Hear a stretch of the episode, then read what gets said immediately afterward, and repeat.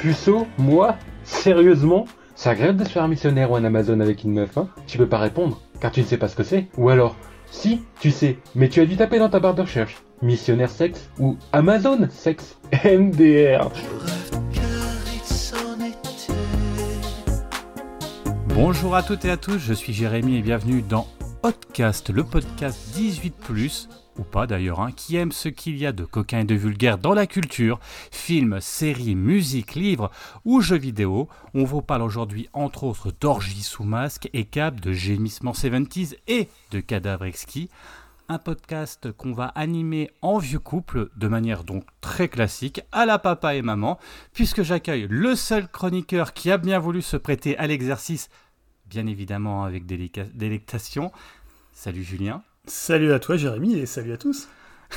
et donc alors, parlons bien, parlons sexe pour affrioler votre été comme deux gentlemen que nous sommes, hein, en commençant par ta fameuse revue de presse annuelle. Hein. Euh, on va commencer par ça et, et on continuera après, effectivement, vous avez bien compris, avec du conseil, du conseil autour des films, autour euh, de la musique, autour des séries, hein, sur tout ce qui peut effectivement parler de sexe. Bien évidemment, l'objectif c'est pas de parler pornographie, on est bien dans dans euh, voilà des, des, choses qui nous ont qui, qui nous ont attirés, qui nous qui qui qu'on a envie de partager avec vous quelque part parce que finalement si, si on le fait pas en été, quand est-ce qu'on le fera, mon bon Julien? On est bien d'accord.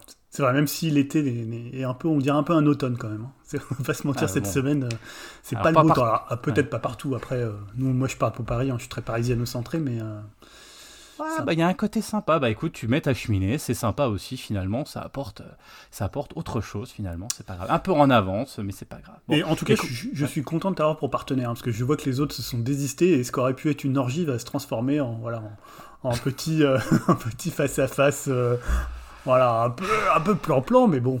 Quand même. Le problème, c'est que Dim, euh, on aurait eu quoi? On aurait eu peut-être, euh, peut-être, ça aurait été moins de 18 ans, plus de 18 ans, peut-être? Je sais pas. Je sais pas. Je, sais pas, je suis curieux de savoir ce qui, de quoi il aurait parlé. Mais voilà, on ne le saura pas, peut-être pas, peut-être dans un futur numéro, hein, on sait ah, Peut-être, bah, peut-être que ça va, voilà, peut-être qu'il va voir que finalement on a été, on a été relativement soft et qu'il peut venir et qu'il faut pas qu'il ait peur. Et d'ailleurs, euh, que ce soit sur le Discord ou ailleurs, bien sûr, vous pouvez échanger, vous pouvez participer, vous pouvez nous, nous envoyer vos précieux conseils parce que finalement il y a tellement de choses, euh, ça sera vraiment avec plaisir euh, que nous partagerons vos œuvres parce que il est bien évidemment question d'œuvres comme d'habitude, hein, d'œuvres de qualité. Et en plus, euh, je rigole, mais c'est vrai quoi. En plus, hein. là, ce qu'on va vous proposer, c'est quand même c'est la crème de la crème. Il y, a des bons, il y a des bonnes il y a des bons films, des bons. Il y a des bons films. Attention, par contre, public averti, si vous vous dites tiens, on va se regarder ça en famille cet été, euh, on vous conseille plutôt tout de suite. Hein. Tout de suite, c'est non. Pareil, euh, pour certains, le podcast, vous savez que vous aimez mettre en voiture, là, je sais pas, ceux qui nous écoutent en disant allez, on va écouter Upcast en voiture tranquillement avec les enfants derrière. Ouais, peut-être mettez les anciens, il y, avait, il y a du stock quand même, celui-ci, gardez-vous-le, euh, peut-être euh, sous la couette tranquillement le soir. Ou... Enfin, je sais pas ce que t'en penses. Hein. Bah, on va rester courtois euh, et, comme tu disais, gentleman, mais évidemment, on va quand même aborder la chose. On va pas non plus être, être un peu en retrait sur certains sujets, et surtout sur des sujets que les films abordent ou que les œuvres abordent. Quoi. Donc, évidemment, c'est pour ça qu'on a dit 18, mais c'est pas non plus. voilà, si vous avez 17 ans, ça passe. 17 ans la limite, tu vois. 17 ans la limite, c'est ce que j'allais dire. ça commence. Ça commence. Julien, je te laisse la parole parce que là, ce qu'on attend tous, c'est vraiment franchement, ta revue de presse, hein, franchement. Euh, oui, bah, parce que cette idée un peu de podcast, c'est un peu né de ça, c'est un peu né de cette blague où en fait tous les ans, je, dis que quand je vais euh, en vacances, euh, que ce soit à la plage ou à la piscine en plein mois d'août, c'est que j'emmène avec moi le numéro spécial sexe des Inrocks, qui est un peu devenu une sorte d'institution comme ça qui, qui, lance tous les ans, qui existe depuis, je pense, au moins 10-15 ans. Hein. c'est, je pense que c'est très très vieux. Alors moi, avant, j'aimais bien, je l'achetais en papier, tu vois, c'était assez agréable, tu lisais ça sur la plage ou à la piscine. Maintenant, je suis un peu radin, tu vois, et je, le prends directement euh, sur le sur euh, caféine, enfin l'anciennement le, kiosque. Euh, voilà, donc je l'ai en numérique sur ma tablette ou sur mon sur mon téléphone. Et en fait, chaque année, alors ça s'est un peu transformé au fil des années. Moi, ce que j'aimais bien, c'était un peu, tu vois, toutes les nouvelles, toutes les nouvelles tendances et un peu les, un peu les, hum, comment dire, les, ouais, un peu les, les tendances de, de, la sexualité, les trucs un peu minoritaires. Je me rappelle notamment de la feste de l'année dernière, c'est ça? Alors, évidemment la feste, et je me rappelle d'un article que j'aimais beaucoup, qui était sur les amoureux de la pédale, euh, de la pédale de, de voiture. Tu sais, qui fantasmaient sur le fait d'appuyer sur les pédales et qui leur ramenaient au moment où leur mère les emmenait, euh, par exemple, à l'école et qui avait de la neige et qu'il fallait appuyer vraiment fort sur la pédale. Donc il y a un côté fétichisme du pied et du mouvement d'enclenchement euh, du mécanisme qui fait avancer la voiture. il y a tout un truc, euh. Et donc il y avait des articles comme ça. On va dire qu'avec tout ce qui est MeToo, tout ce qui est redécouverte de sa sexualité, ça s'est un petit peu transformé. Il y a plutôt des sujets, on va dire, un petit peu actuels, un petit peu tendance et un petit peu, un petit peu moins sur des, des kinks un peu, voilà, un peu de, de types qui étaient tout seuls dans leur chambre et qui pouvaient un peu avoir honte. Donc ça s'est un petit peu transformé, mais j'ai trouvé que, alors j'ai pas encore fini totalement ce numéro de, de, juillet-août 2023, euh, mais j'ai sélectionné 5 articles que j'ai trouvé intéressants, plutôt d'abord par le sujet, mais euh, qui même, euh, voilà, pour le, après je vais en parler, mais ils sont pas tous intéressants en fait. Et justement, c'est ce que je voulais te demander. Le cru 2023, qu'est-ce que tu en as pensé par rapport, euh, par rapport aux autres années? Est-ce que c'est un bon cru euh, euh, du magazine ou est-ce que tu as été un peu déçu ou, Enfin voilà, qu'est-ce que tu en as pensé? Bah, il y a quelques articles que j'ai trouvé intéressants. J'ai été un petit peu déçu, mais je suis déçu depuis 5-6 ans de par l'orientation euh, que, que, ça a pris. Voilà, comme je te disais avant, j'aimais bien ce côté presque pratique, un peu euh, insolite, où tu vraiment tu connaissais pas ça. Alors la feste, on en parlait, on en, rigolait, mais tu vois, je fais ce truc de, euh, des, fans de pédales, vraiment, où tu avais des types qui avaient des, une sorte de fétichisme que tu lisais nulle part ailleurs, quoi. Euh, voilà, c'était donc je, trouve toujours ça intéressant parce qu'il y a des sujets d'actualité qui sont intéressants. Il y a quelques, euh, tu vas voir là, je vais, je vais en parler de deux trois trucs que moi je, je connaissais pas et des trucs euh, même qui rapprochent à, de l'esthétique qui sont assez intéressants. il y a, alors il y a un premier article que, que moi j'attendais beaucoup de lire qui s'appelle A-t-on encore envie de baiser? C'est le titre de l'article. et pour le coup, c'est un sujet que je trouve assez intéressant et alors, qui est plus un sujet un peu sociologique euh, que tu trouves que tu peux trouver dans plein de magazines féminins ou même dans des études, puisque je sais pas si tu sais, mais il y a beaucoup d'études qui montrent que de plus en plus, euh, notamment les jeunes couples, ne font euh, que très peu l'amour. Il y a une baisse en fait, alors à la fois de la libido et de la pratique sexuelle, qui peut s'expliquer par tout ce qu'il y a autour de soi, mais on constate que à une période où tu vois, nous maintenant on est vieux, 40-45 ans, tu vois, tu le fais une fois par mois, c'est déjà bien, tu vois.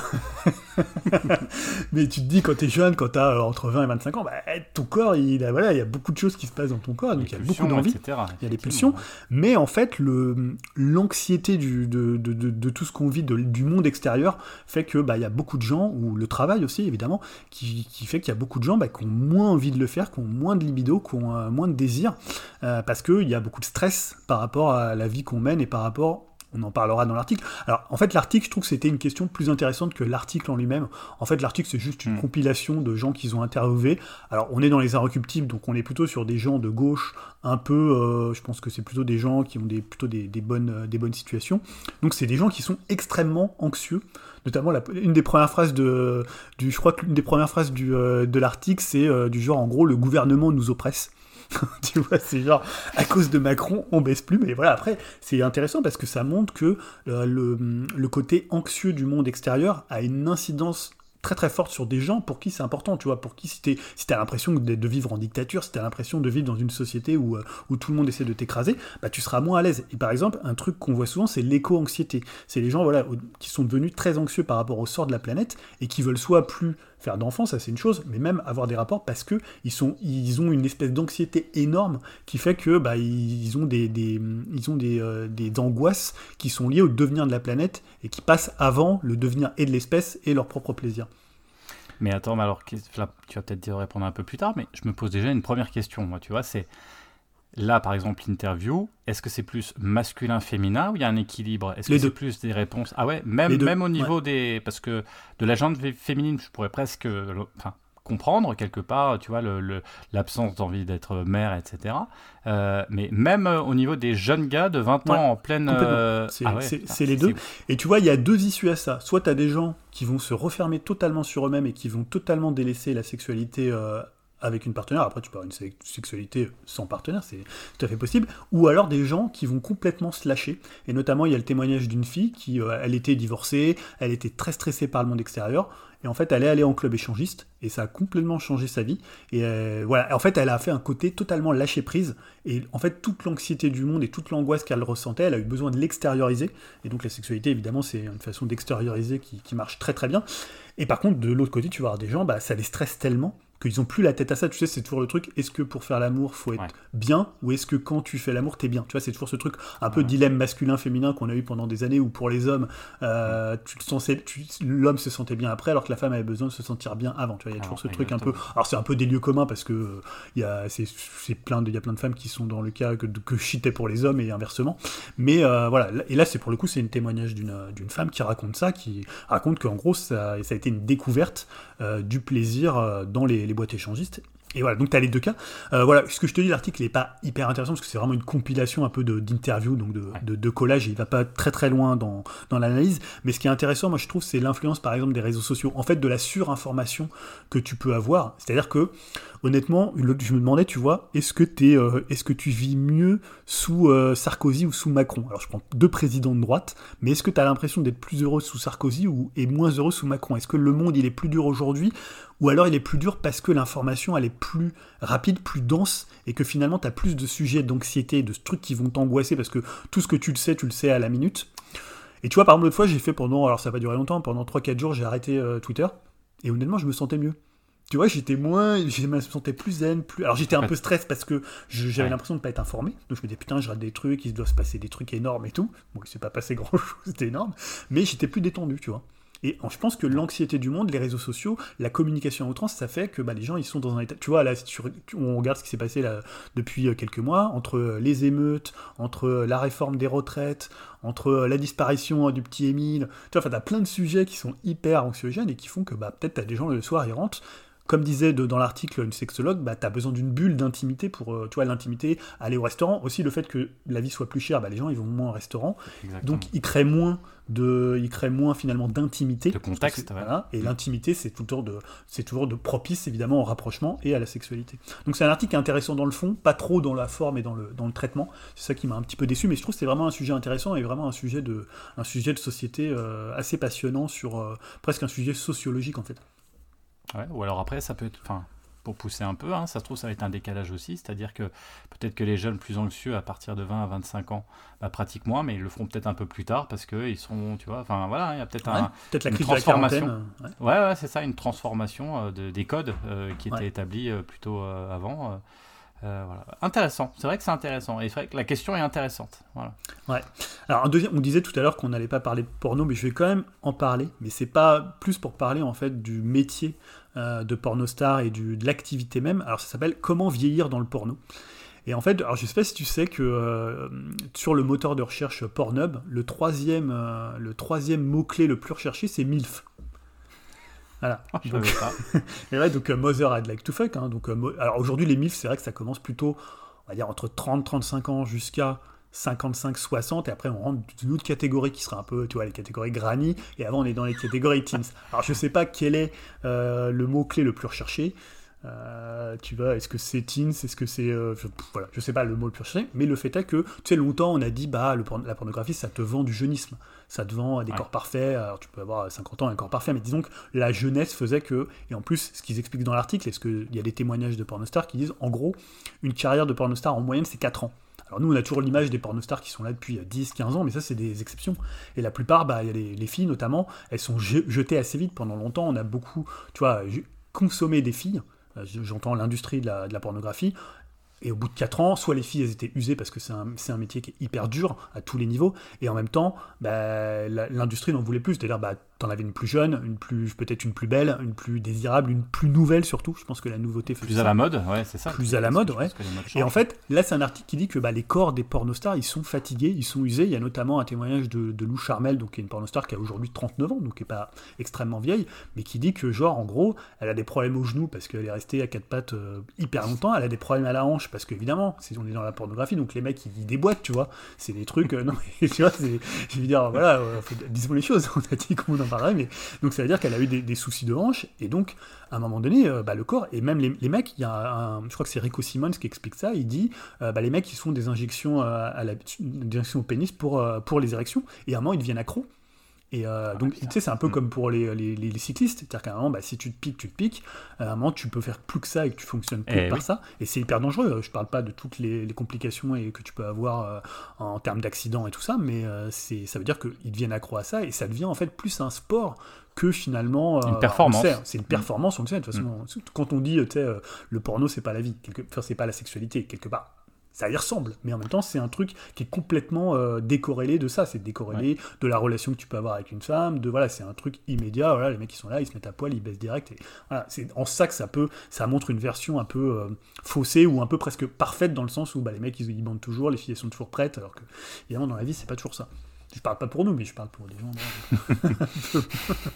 et euh, donc l'article, il est, pour le coup, il est assez, il est assez intéressant.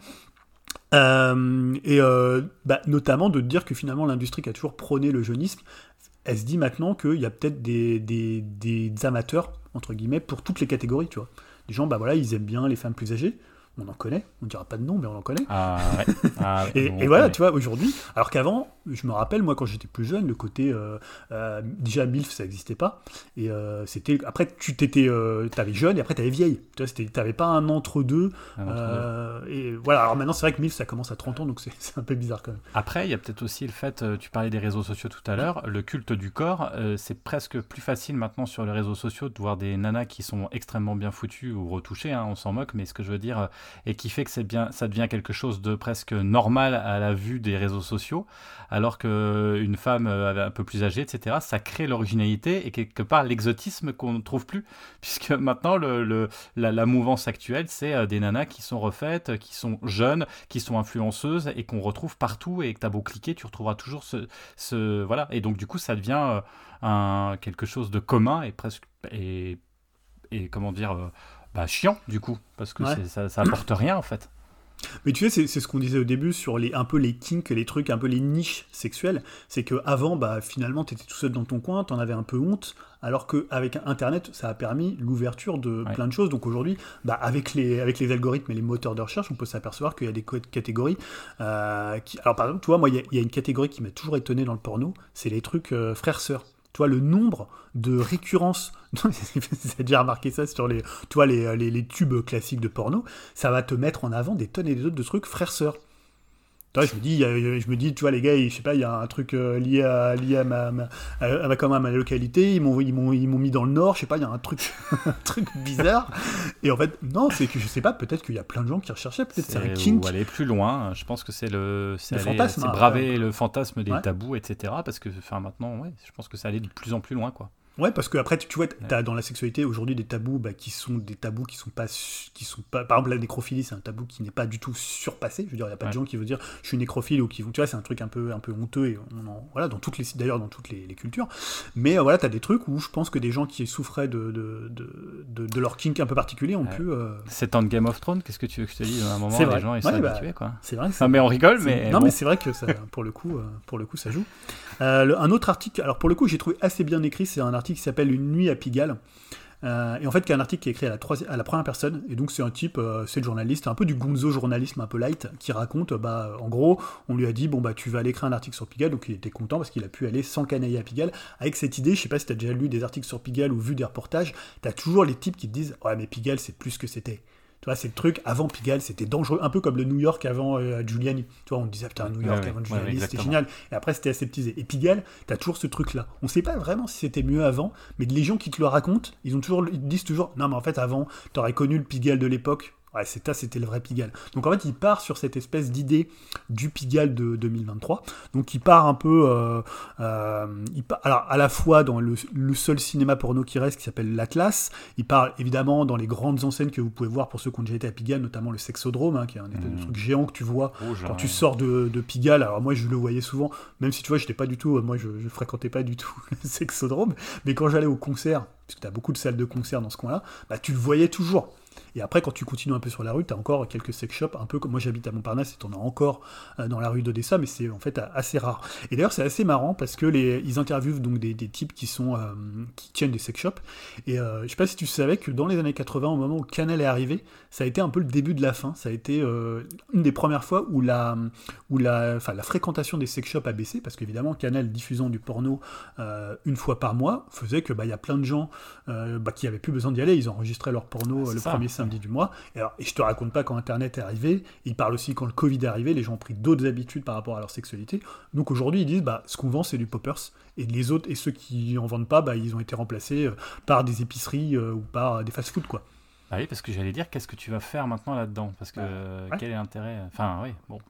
Bah ouais, ça, c'est pour le coup, c'est assez intéressant.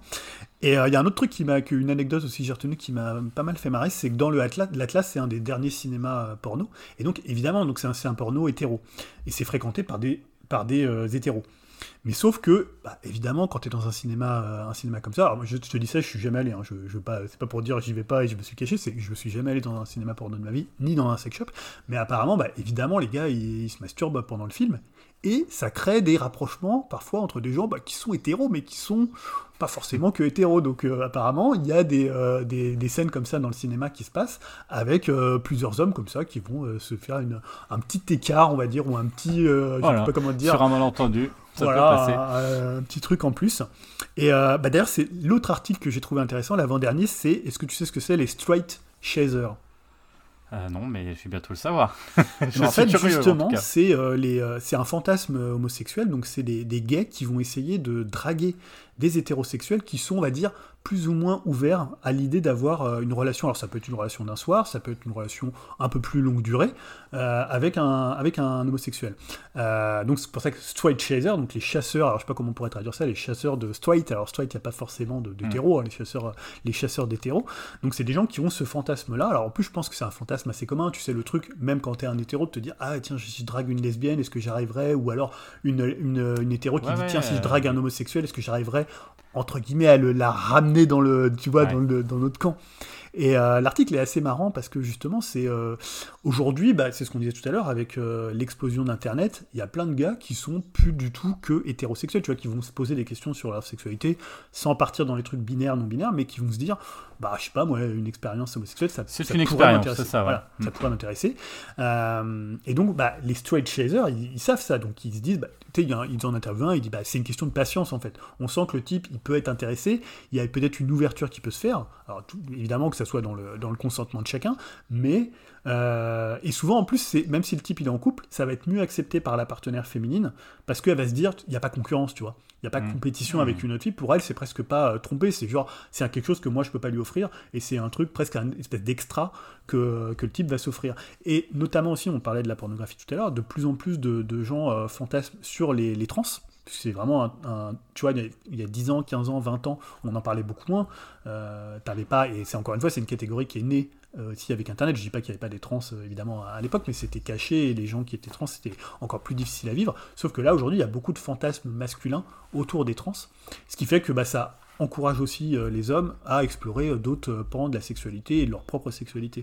Donc c'est pour le coup, je trouvais que c'est un article qui était assez intéressant et sur sur pas forcément un phénomène parce que moi je connaissais pas ce phénomène-là, mais sur sur la pratique. Et le dernier, je sais pas si tu connais, tu as déjà entendu parler le terme bulge.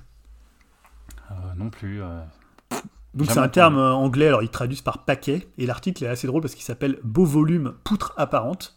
Donc en fait, c'est, c'est plus un article de culture et de, d'esthétique sur euh, l'idée de, euh, de, d'avoir euh, bah, son sexe en érection apparent notamment sous un jogging ou sous un short, notamment surtout sans le caleçon, et l'espèce de fantasme qui est à la fois d'ailleurs féminin et masculin autour de ça.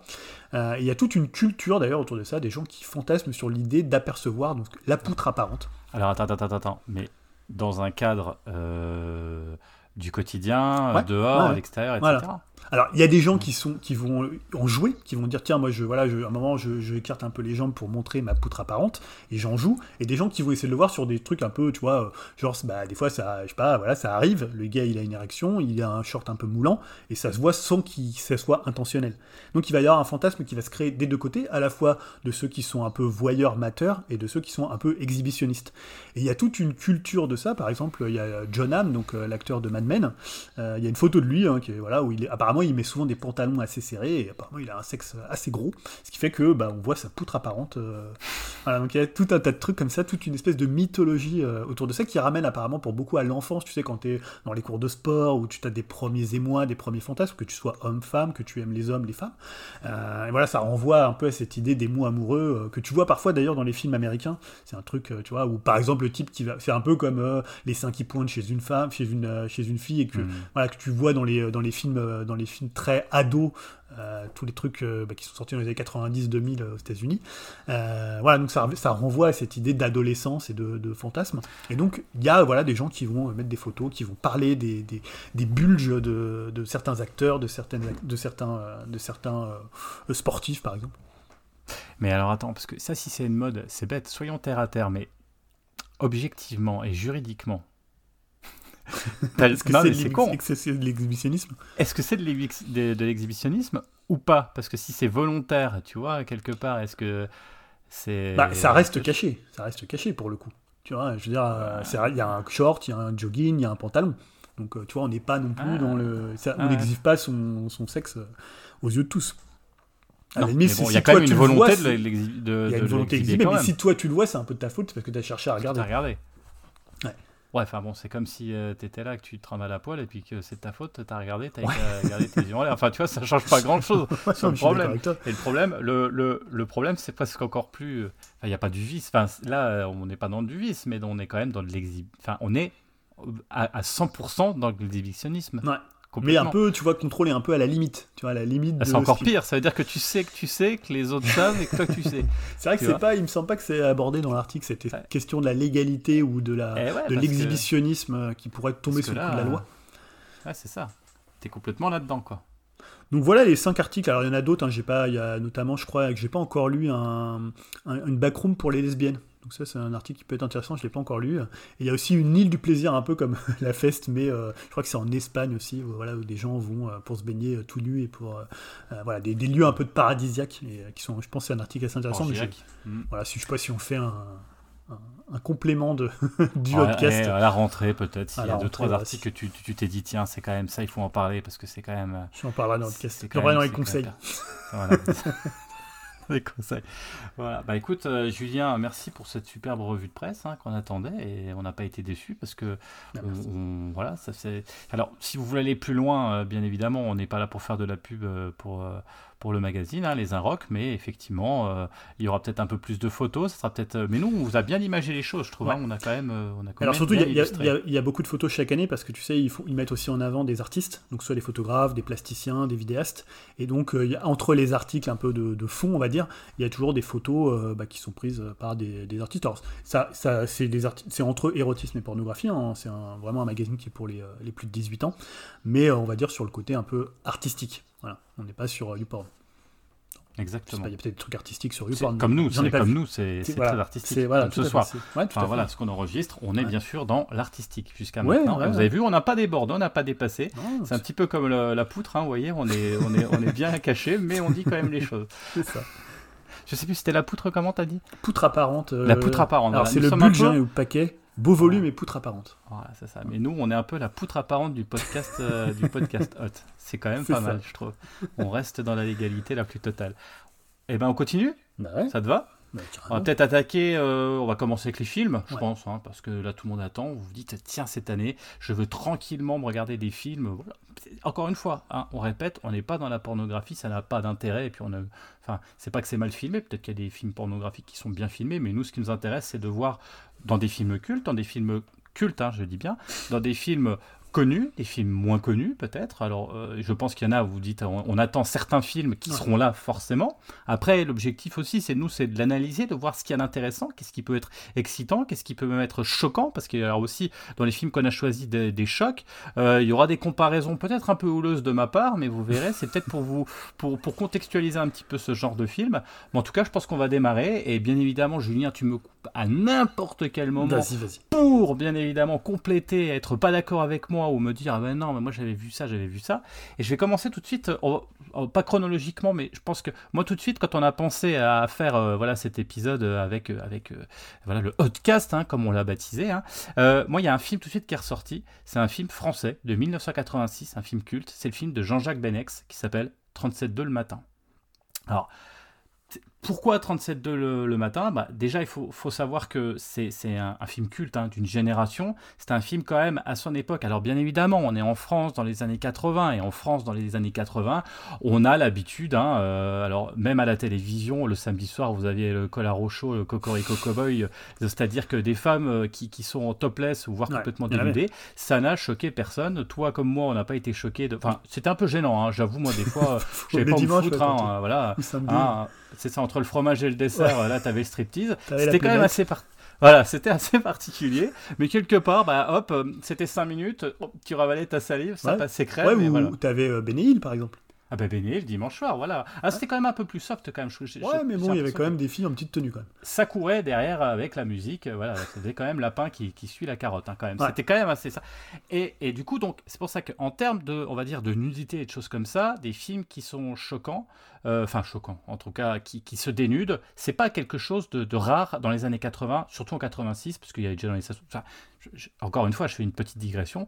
Même Les Bronzés, qui est une comédie, ça parle le cul quand même, il ah faut, dire ce qui est. Et il y a des scènes qui maintenant passeraient plus du tout. Quand Et tu peux pas le mettre avec tes enfants. Hein. Bah voilà, Popeye, quand il pèse le poids de fille qui s'est tapé tout le long d'été, enfin je sais pas si un film, alors euh, Popeye c'est joué par Thierry Lhermitte, je sais pas si ça passerait encore à cette, euh, euh, maintenant, ou en tout cas... Tu sais que moi c'est un film qui m'a toujours gêné, même quand j'étais plus... J'adore Les Bronzés font du ski, qui est pas du tout pour le, le coup, qui est beaucoup moins cul, mais c'est toujours un film, j'ai toujours été un peu, je sais pas comment dire, pas gêné, mais je, trouvais que c'était un peu vulgose quoi. Déjà à l'époque, hein, quand euh, finalement être vulgo c'était un peu mieux vu que bah, maintenant et bizarrement. Dès que le film à partir du moment où traite de beauf, forcément il y aura de la vulgarité. Il y aura de la vulgarité. On sait que ça va être le C'est vrai que le, film met ça en scène aussi. Parce que Popeye c'est un beauf dedans. Ah bah c'est le oui effectivement effectivement. Mais on n'est pas là pour parler même si on aurait pu parler des beaufs, peut-être que tu en parler. Jean-Jacques Benex. Voilà, Jean-Jacques Benex, adaptation du roman de Dian, euh, enfin, euh, qui est radicalement différent parce que visiblement c'est un roman qui est quand même. Alors, je sais pas si tu l'as lu le, non, roman. Pas lu. J'ai lu d'autres Philippe Dian, mais. Euh... voilà, j'aurais bien aimé le lire d'ailleurs, mais là du coup on est, enfin, on est dans, enfin, l'amour et la passion qui ont été jamais aussi proches en fait de la folie parce que c'est ça hein, parce que euh, en fait on va côtoyer la folie au fur et à mesure progressivement tout au long du film. Et c'est ça qui est intéressant quoi. C'est-à-dire qu'on pourrait rester sur sur cette en fait une première scène euh, qui est la scène mythique hein, euh, puisque le film commence sur une enfin l'introduction hein, c'est une scène d'amour. On, ne sait pas alors toi peut-être que tu as plus d'infos que moi mais on ne sait pas si c'était une scène qui est réelle une scène d'amour réelle ou si ou simulée visiblement, ça semble quand même plus à du réel que du simulé. Et, en plus, c'est une scène, voilà, avec un plan fixe, avec la caméra qui va progressivement reculer, reculer, etc. On a toute la scène qui est filmée. Enfin, ça dure quand même extrêmement longtemps. Et c'est vrai que pour démarrer un film, c'est quand même extrêmement particulier. Il y a mais ça place le décor tout de suite. Ça place le décor, c'est-à-dire l'aspect 37.2, euh, c'est pas pour rien. Hein. Je, vais recontextualiser le film pour expliquer pour ceux qui connaîtraient pas. Mais il y a, y a ce côté torride, il y a ce côté euh, euh, brut, cru, euh, de deux êtres, voilà, avec euh, la chaleur, parce que c'est 37,2, on est à Gruissant, on est au bord de la plage, et en fait, tout est dit à ce moment-là. Mais c'est pas parce qu'il y a cette scène qui est mythique que le reste du film n'est pas, pas, intéressant. Bien au contraire, le film, en fait, il se construit euh, et, il perd. Enfin, moi, je trouve que c'est un film quand même très, très, très intéressant. En gros, ça parle de quoi? En fait, c'est un, amour intense entre Zorg, qui est un écrivain un peu raté, et, ou, en tout cas, voilà, qui est un amateur en fait. Hein. Et Betty, une jeune fille qui est, qui est, qui est bien mystérieuse. On ne sait pas trop d'où elle vient. En tout cas, c'est deux paumés de la vie qui se rencontrent et, qui vont vivre dans un cabanon sur Pilotis, hein, à Gruissant. Alors, je ne sais pas si vous êtes déjà allé là-bas, si vous êtes allé sur la plage de Gruissant, à voir ces cabanons. Alors, moi, j'y vais souvent, tous les ans, parce que c'est la plage la plus proche. Enfin, quand on est à Toulouse, c'est la plage la plus proche. Et, et pèlerinage par rapport au film voilà, en pèlerinage, mais c'est sympa parce que c'est ces cabanons en fait qui sont en hauteur comme ça et c'est vraiment très très atypique et à chaque fois je pense au film bien évidemment et en fait donc du coup euh, ils vont euh, ils vont bah, s'aimer euh, euh sous une chaleur écrasante avec une passion torride. après le film, donc ça c'est surtout la première partie du film. Je sais pas si tu l'as bien en tête ce film. Alors pas trop. Donc les acteurs c'est Béatrice Dalle et Jean-Luc Anglade. Voilà. Alors bien évidemment, quelle est la force du film? Bah, C'est déjà pour moi une sorte de beauté vulgaire euh, d'une jeune actrice, jeune actrice, Béatrice qui était découverte avec des castings sauvages. Euh, elle venait, elle était un peu dans des squats. C'était une nana qui était sur Paris, qui était très jeune. Enfin voilà, c'est quelqu'un qui était, euh, qui était complètement, euh, enfin voilà, une espèce d'étoile filante hein, du, cinéma qui arrivait. Et de l'autre côté, on a Jean-Hugues Anglade, qui lui, pour le coup, est un acteur qui était déjà connu, etc. Mais là, il est, très mesuré, enfin, il est tout en, tout en retenue dans ce film, justement. Il fait le contre, qui contrebalance, parce que, mais pour, pour la jeune Béatrice Dalle, c'est un rôle de, de composition, enfin, rôle de, enfin, peut-être même pas de composition, on dirait qu'elle joue son propre rôle, mm. comme elle était à l'époque, quoi. Et tout le film joue là-dessus, quoi. Et c'est ça qui est énorme, c'est que donc toute cette première partie de, de qui est torride, effectivement, qui fait presque héro film érotique, qui va se transformer après en une sorte de road movie, parce que ce qui va se passer, c'est qu'on a notre Betty, hein, Betty, est sûre que Zork, c'est un génie de l'écriture. Et elle veut absolument en fait euh, qu'en fait le film que le pardon elle pense que euh, c'est un génie et qu'il faut absolument qu'il soit euh, produit en tout cas que, le livre soit diffusé quoi. Donc du coup ils vont partir sur Paris et ils vont faire des rencontres. C'est ça ça devient presque un road movie. Et ils vont faire des rencontres de gens et les voilà les comment dirais-je toutes les rencontres qu'ils vont faire sont des rencontres avec des acteurs mais qui sont mais franchement excellent. Alors attention, recontextualisant, il y a les années 80. Vous avez un Gérard Darmon en fait qui est mais d'une drôlerie avec ses tequila shots comme il appelle ça, où ils font une soirée où ils picolent, c'est extrêmement drôle. Ils vont rencontrer Clémentine Salarié, je sais plus si tu te rappelles de cette scène où en fait comme elle est, euh, il y, a son mari en fait qui la délaisse, elle est complètement nymphomane, elle essaie de, absolument de, sauter sur Jean-Hugues Anglade, euh, donc elle est complètement nymphomane. Il y a, il y a Dominique Pinon, il y a Vincent Lindon en rôle de flic. Enfin voilà, ils vont un peu poète ils vont rencontrer toute une euh, toute une panoplie de personnages et euh, voilà des rencontres euh, comme ça impromptues à l'impromptu etc qui vont faire avancer l'histoire.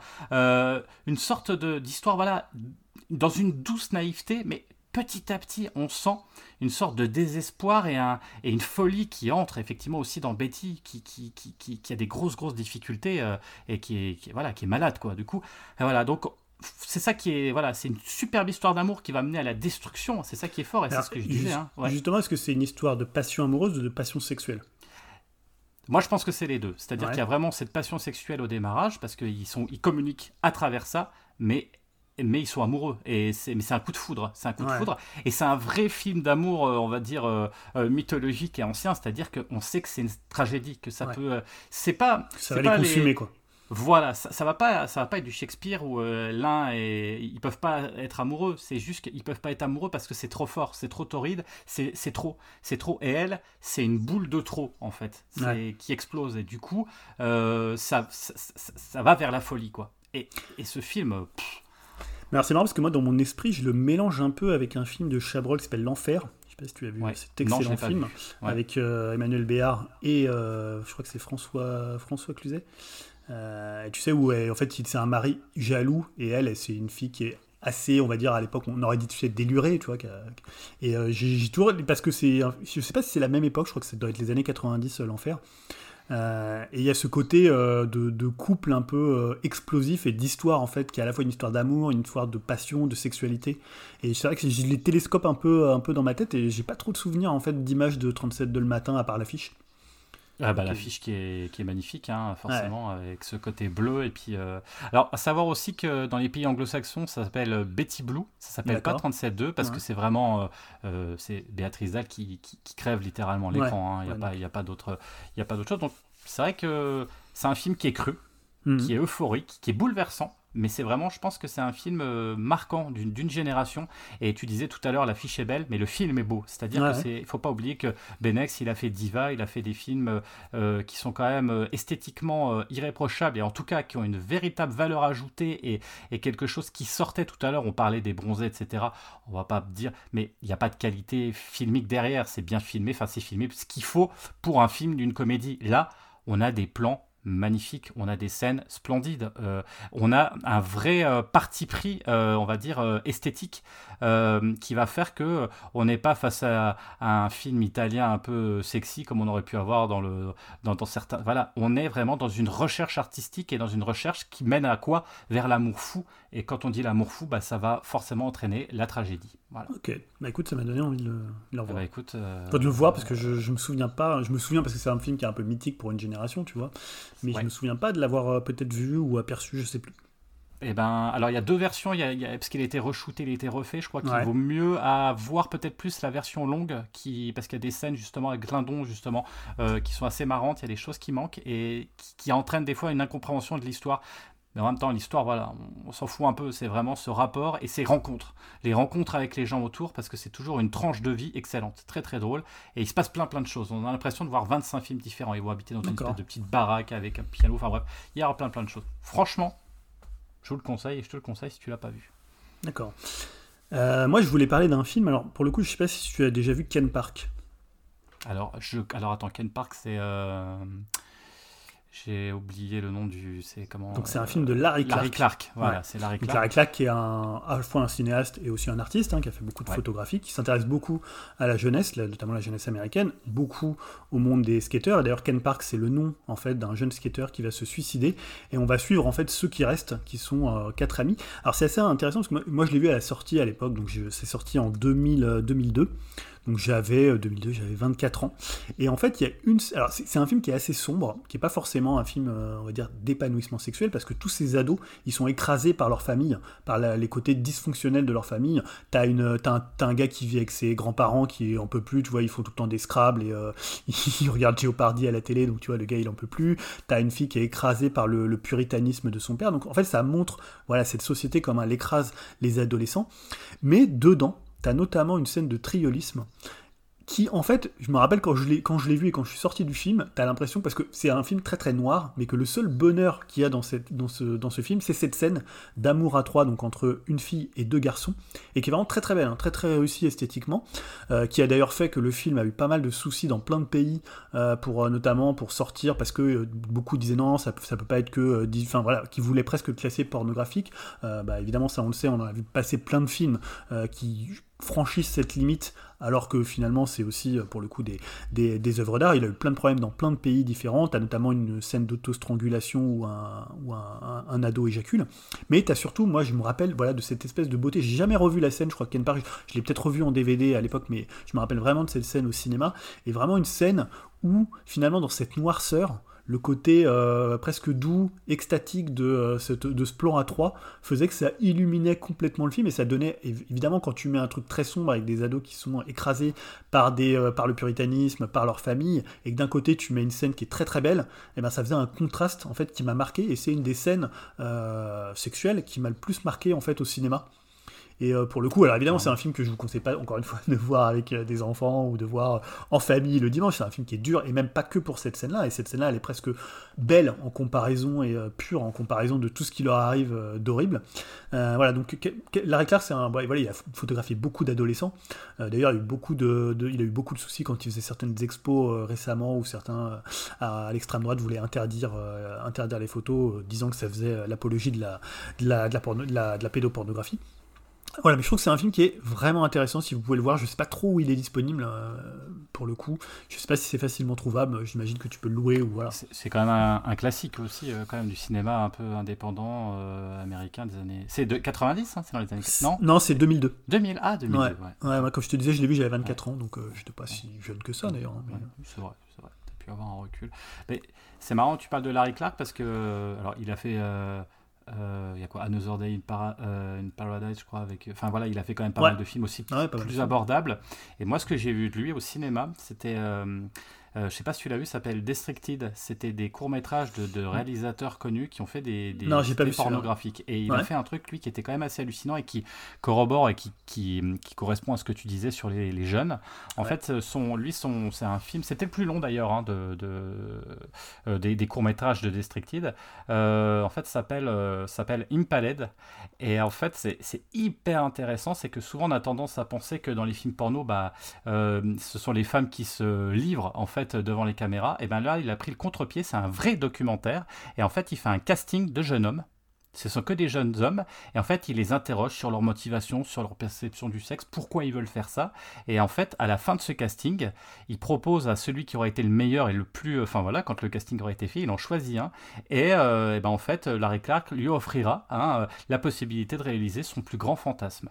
Voilà. D'accord. Et je vous laisse, euh, le, vous verrez le fantasme. On parlait tout à l'heure de, de, de, de, personnes. Ça a été, euh, il faut, le film est de 2005.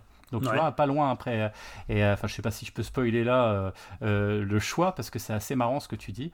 bon, après, c'est pas un énorme spoil, mais en fait, il va.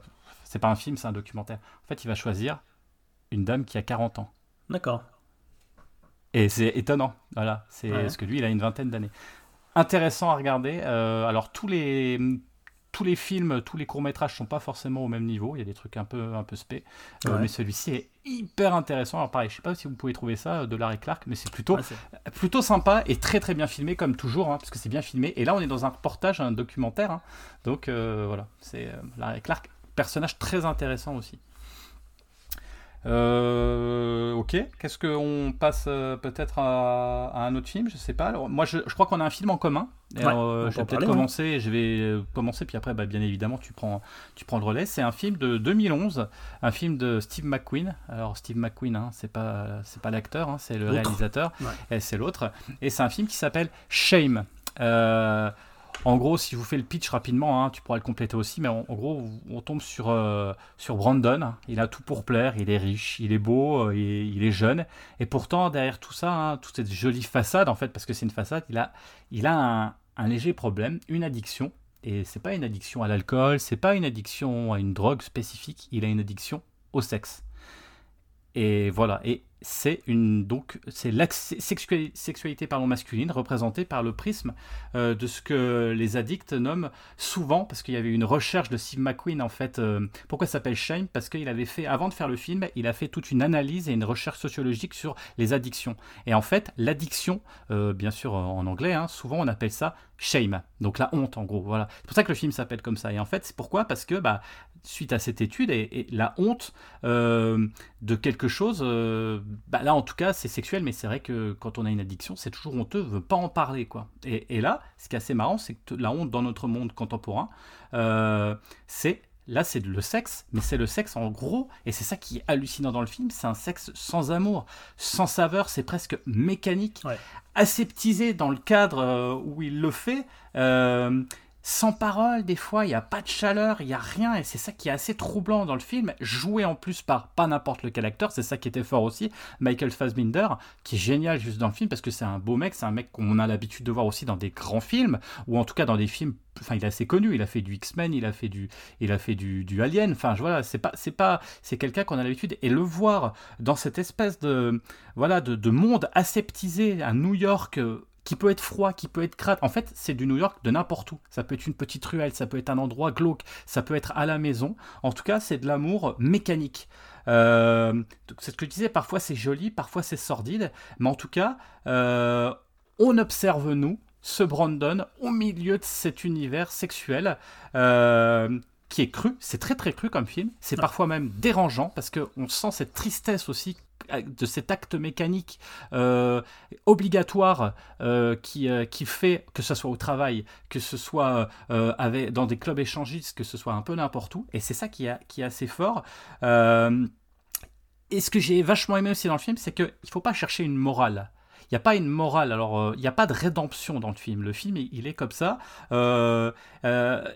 et en fait, c'est un peu la, ça me fait penser, je, parlais de, c'est la chronique d'un beau, et c'est pas d'un vieux, c'est d'un beau dégueulasse du côté Bukowski, hein, mmh. c'est-à-dire que voilà, mais euh, c'est surtout une, une expérience dans un New York, alors c'est ce que c'est ce que je disais, c'est ce que je te disais off en off, c'est que il y a un côté Woody Allen, mais là dans le film on assume le fait parce que Woody Allen n'assume pas hein. des fois ses addictions. On sait que ça a été trop loin. On va pas revenir sur ses films et sur euh, des fois quand on voit certains films qu'il a fait dans les années 80, ça fait un peu flipper quand on sait après euh, ce qu'est Woody Allen. Euh, là, en fait, on suit cette addiction. Donc c'est une sorte de Woody Allen dans un New York, voilà New-Yorkais. Donc un peu le même principe de ces films avec cette addiction. perpétuelle du sexe quoi et, et, du coup ce film il en est troublant intéressant et, et, et qui marque. Et moi, il m'a vachement marqué et j'ai trouvé ça hyper intéressant. Mais euh, ouais, je suis assez d'accord. Moi, j'avais, hésité à le mettre dans le sens où c'est pas un film finalement si excitant que ça en fait. C'est un film qui joue, qui, parle d'une pathologie. Et quand tu parlais de l'addiction, c'est-à-dire que le gars, pour ceux qui l'ont pas vu, c'est genre en gros, euh, c'est comme tu dis, c'est extrêmement mécanique. C'est genre, il est au bureau, faut qu'il aille dans les chiottes, soit pour baiser, euh, soit pour se branler. Tu vois, il peut pas, il a pas d'autre échappatoire. En fait, c'est un truc comme quelqu'un qui est addict à la drogue, il voudra en consommer tout le temps. Euh, à n'importe quel moment. Et là, c'est, on en est à ce niveau euh, pathologique. Alors après, il y a toute une, euh, il y a tout un truc avec sa sœur qui débarque chez lui, et parce qu'après, ça va être toute la façon dont il va devoir cacher eh sa pathologie et son addiction. Mais c'est, moi, ça m'a rappelé un petit peu. Je sais pas si tu as déjà lu ce bouquin de Hubert Selby qui s'appelle Le démon. Donc Hubert Selby, euh, pour ceux qui connaissent peut-être Last Exit, True Brooklyn, euh, un, grand écrivain des Américains. Et Le Démon, c'est un film qui parle justement d'addiction, notamment de l'addiction à la sexualité, mais à d'autres, euh, d'autres, addictions, et qui est en fait dans cette même logique de l'obsession et d'un moment où tu vas être obligé de t'adonner à cette addiction pour ne serait-ce qu'aller bien, quoi. Et en fait, le film, il est pas. Je me souviens plus trop s'il est vraiment excitant parce que il est tellement dans la pathologie et il est tellement dans. Tu vois, c'est comme si tu vois un film sur un mec qui, euh, qui, boit tout le temps. Est-ce que ça te donnera envie de boire? En fait, ça dégoûte peut-être presque plus qu'autre chose, en fait. Bah, là, il y, y, a une profonde tristesse dans le film hein, parce que sa sœur, elle est quand même. Attention, euh, la, la sœur, elle est, elle est, elle est quand même très. Euh, comment dire, euh, enfin, elle est pas en forme, quoi. c'est, ça qui est compliqué, quoi. Non, elle, a des problèmes dans son couple, elle sort d'un, voilà, d'un, je sais plus, plus exactement le pitch, euh, le, le, pitch pour le coup. Euh, mais en elle fait, est suicidaire, elle a des tendances suicidaires, en fait. Ouais, elle a des tendances suicidaires. Euh, ouais, donc, enfin, mais, mais, mais je suis assez d'accord avec toi, c'est-à-dire que ça, ça va tellement loin qu'on est triste pour lui, quoi, parce qu'il n'en prend pas de plaisir. Mhm. Alors peut-être parfois, mais il n'y a pas du plaisir, et c'est là où c'est extrêmement bien joué, c'est qu'on voit que c'est euh, voilà quoi, c'est une, une, obligation et, et, euh, et ouais, ouais, une maladie. Il en est malade, quoi. Il en est malade. Et voilà. Enfin, très très beau, effectivement, un très très beau film. Euh.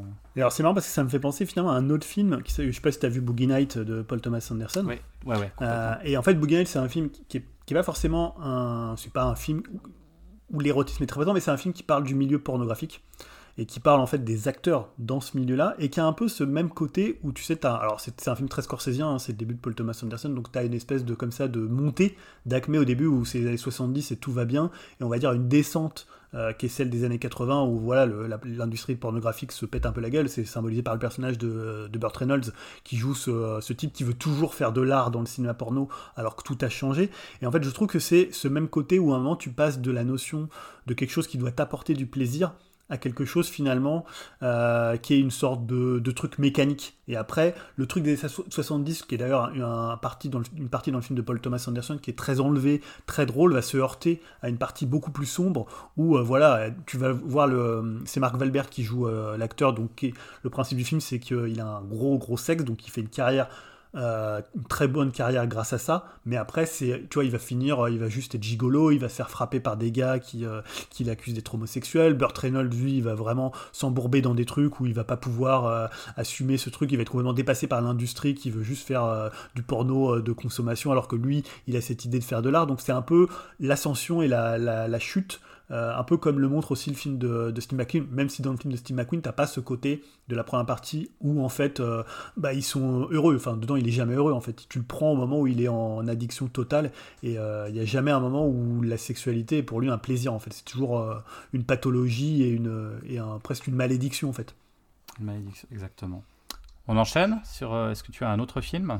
Ouais, alors un film qui est, ah, qui pour le coup assez un, classique, c'est Eyes Wide Shut de, de, Stanley Kubrick, donc le dernier film de Stanley Kubrick avec Tom Cruise et Nicole Kidman. Donc c'est un film qui avait fait beaucoup de buzz à l'époque parce que c'était le couple star euh, de cette époque-là. Euh, c'est un film en plus qui est sorti juste après la mort de Stanley Kubrick, donc il y a plein aussi de trucs qui font que est-ce que c'est le dernier montage qu'il aurait voulu, est-ce qu'il aurait fait comme ça? Bon, peu importe. Le film a été un peu décrit à sa sortie, mais pas mal réhabilité avec le temps. Moi, c'est un film que j'ai toujours adoré dès la première fois où je l'ai vu. Et en fait, ce que je trouve intéressant par rapport au sujet de la sexualité, c'est un film qui parle du fantasme. En fait, il n'y a pas tant de scènes. Alors, il y a évidemment cette scène de l'orgie, euh, on en parlait en introduction, d'orgie avec cap et masque, puisque euh, il va. Alors, c'est un film assez labyrinthique, c'est-à-dire que dedans. Euh, oui, voilà, on le voit derrière là. Pour... oui, c'est vrai que c'est là. Je, ah, c'est celui-là. C'est celui-là avec la, pochette. Et donc, sans trop spoiler le film ou, trop raconter, à un moment, Tom Cruise va se retrouver dans une orgie un peu secrète presque un peu une sorte de culte en fait. Euh, c'est monté presque de manière opératique par Kubrick. Il y a un côté très grandiloquent, euh, très grandiloquent dans la scène.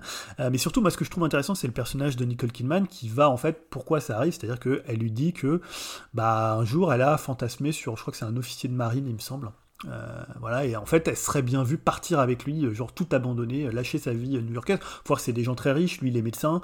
ils ont une situation, ils ont une petite fille, ils ont un super appartement new-yorkais. C'est un peu le couple idéal. Ils sont magnifiques tous les deux. Il y a cette fameuse scène du miroir avec comment la Baby did the Bad Vaccine, la chanson de Chris Isaac. Donc voilà, il y a toute l'espèce de fantasme hollywoodien autour du couple assez mythique.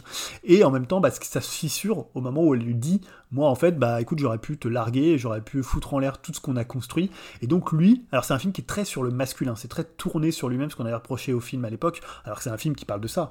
Et lui il va complètement un peu vriller donc il va faire une espèce d'errance nocturne dans New York et il va passer de fantasme en fantasme. Alors on revisite toute la filmographie de Kubrick parce que tu passes dans Lolita tu passes euh, voilà dans les grands grands classiques de, de, Kubrick. Et ce que je trouve intéressant c'est cette idée presque du fantasme. Il sait pas si elle a eu une aventure avec quelqu'un mais ça le mine tellement qu'elle ait pu imaginer partir, avoir un fantasme pour quelqu'un d'autre que lui, que ça le détruit en fait, ça le, ça le met à un moment dans une espèce de situation où il n'arrive plus à contrôler, euh, à, rester euh, presque civilisé en fait. Et donc il va comme ça errer dans New York. Et je trouve que c'est un film sur le fantasme. Alors c'est basé sur une, une, je crois que c'est une, une, nouvelle de, de donc un auteur, un auteur autrichien, qui a vraiment beaucoup, euh, beaucoup changé. Il a changé, je crois, le cadre et tout ça.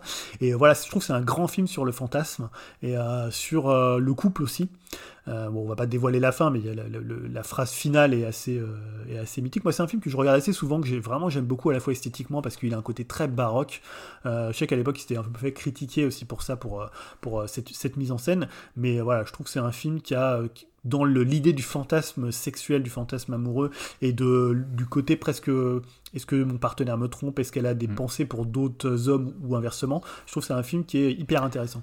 Et euh, pour compléter, c'est vrai que tu parles du fantasme, mais il y a un double fantasme. Il y a aussi le fantasme de, euh, comment dirais-je, du, des, spectateurs en fait qui voyaient, parce qu'il faut, faut pas oublier qu'à l'époque, euh, Cruz et Kidman étaient en couple, et on savait que c'était pas forcément au beau fixe non plus. Non. Donc il y avait aussi ce, côté, il y avait ce côté aussi, en gros, les gens allaient voir aussi en gros une scène de cul entre Cruz et, et Kidman qu'ils attendaient. Et alors peut-être qu'il y a eu cette déception aussi parce que le film est beaucoup plus intelligent que ça, puisque forcément... Il reste assez chaste. Hein ça reste chaste, ça reste extrêmement beau et bien filmé avec un son. Moi, en fait, le, film, le premier, quand je l'avais vu au cinéma, moi, ce qui m'avait marqué, c'était le son, et la, musique et, toute la, lumière, forcément, et le son.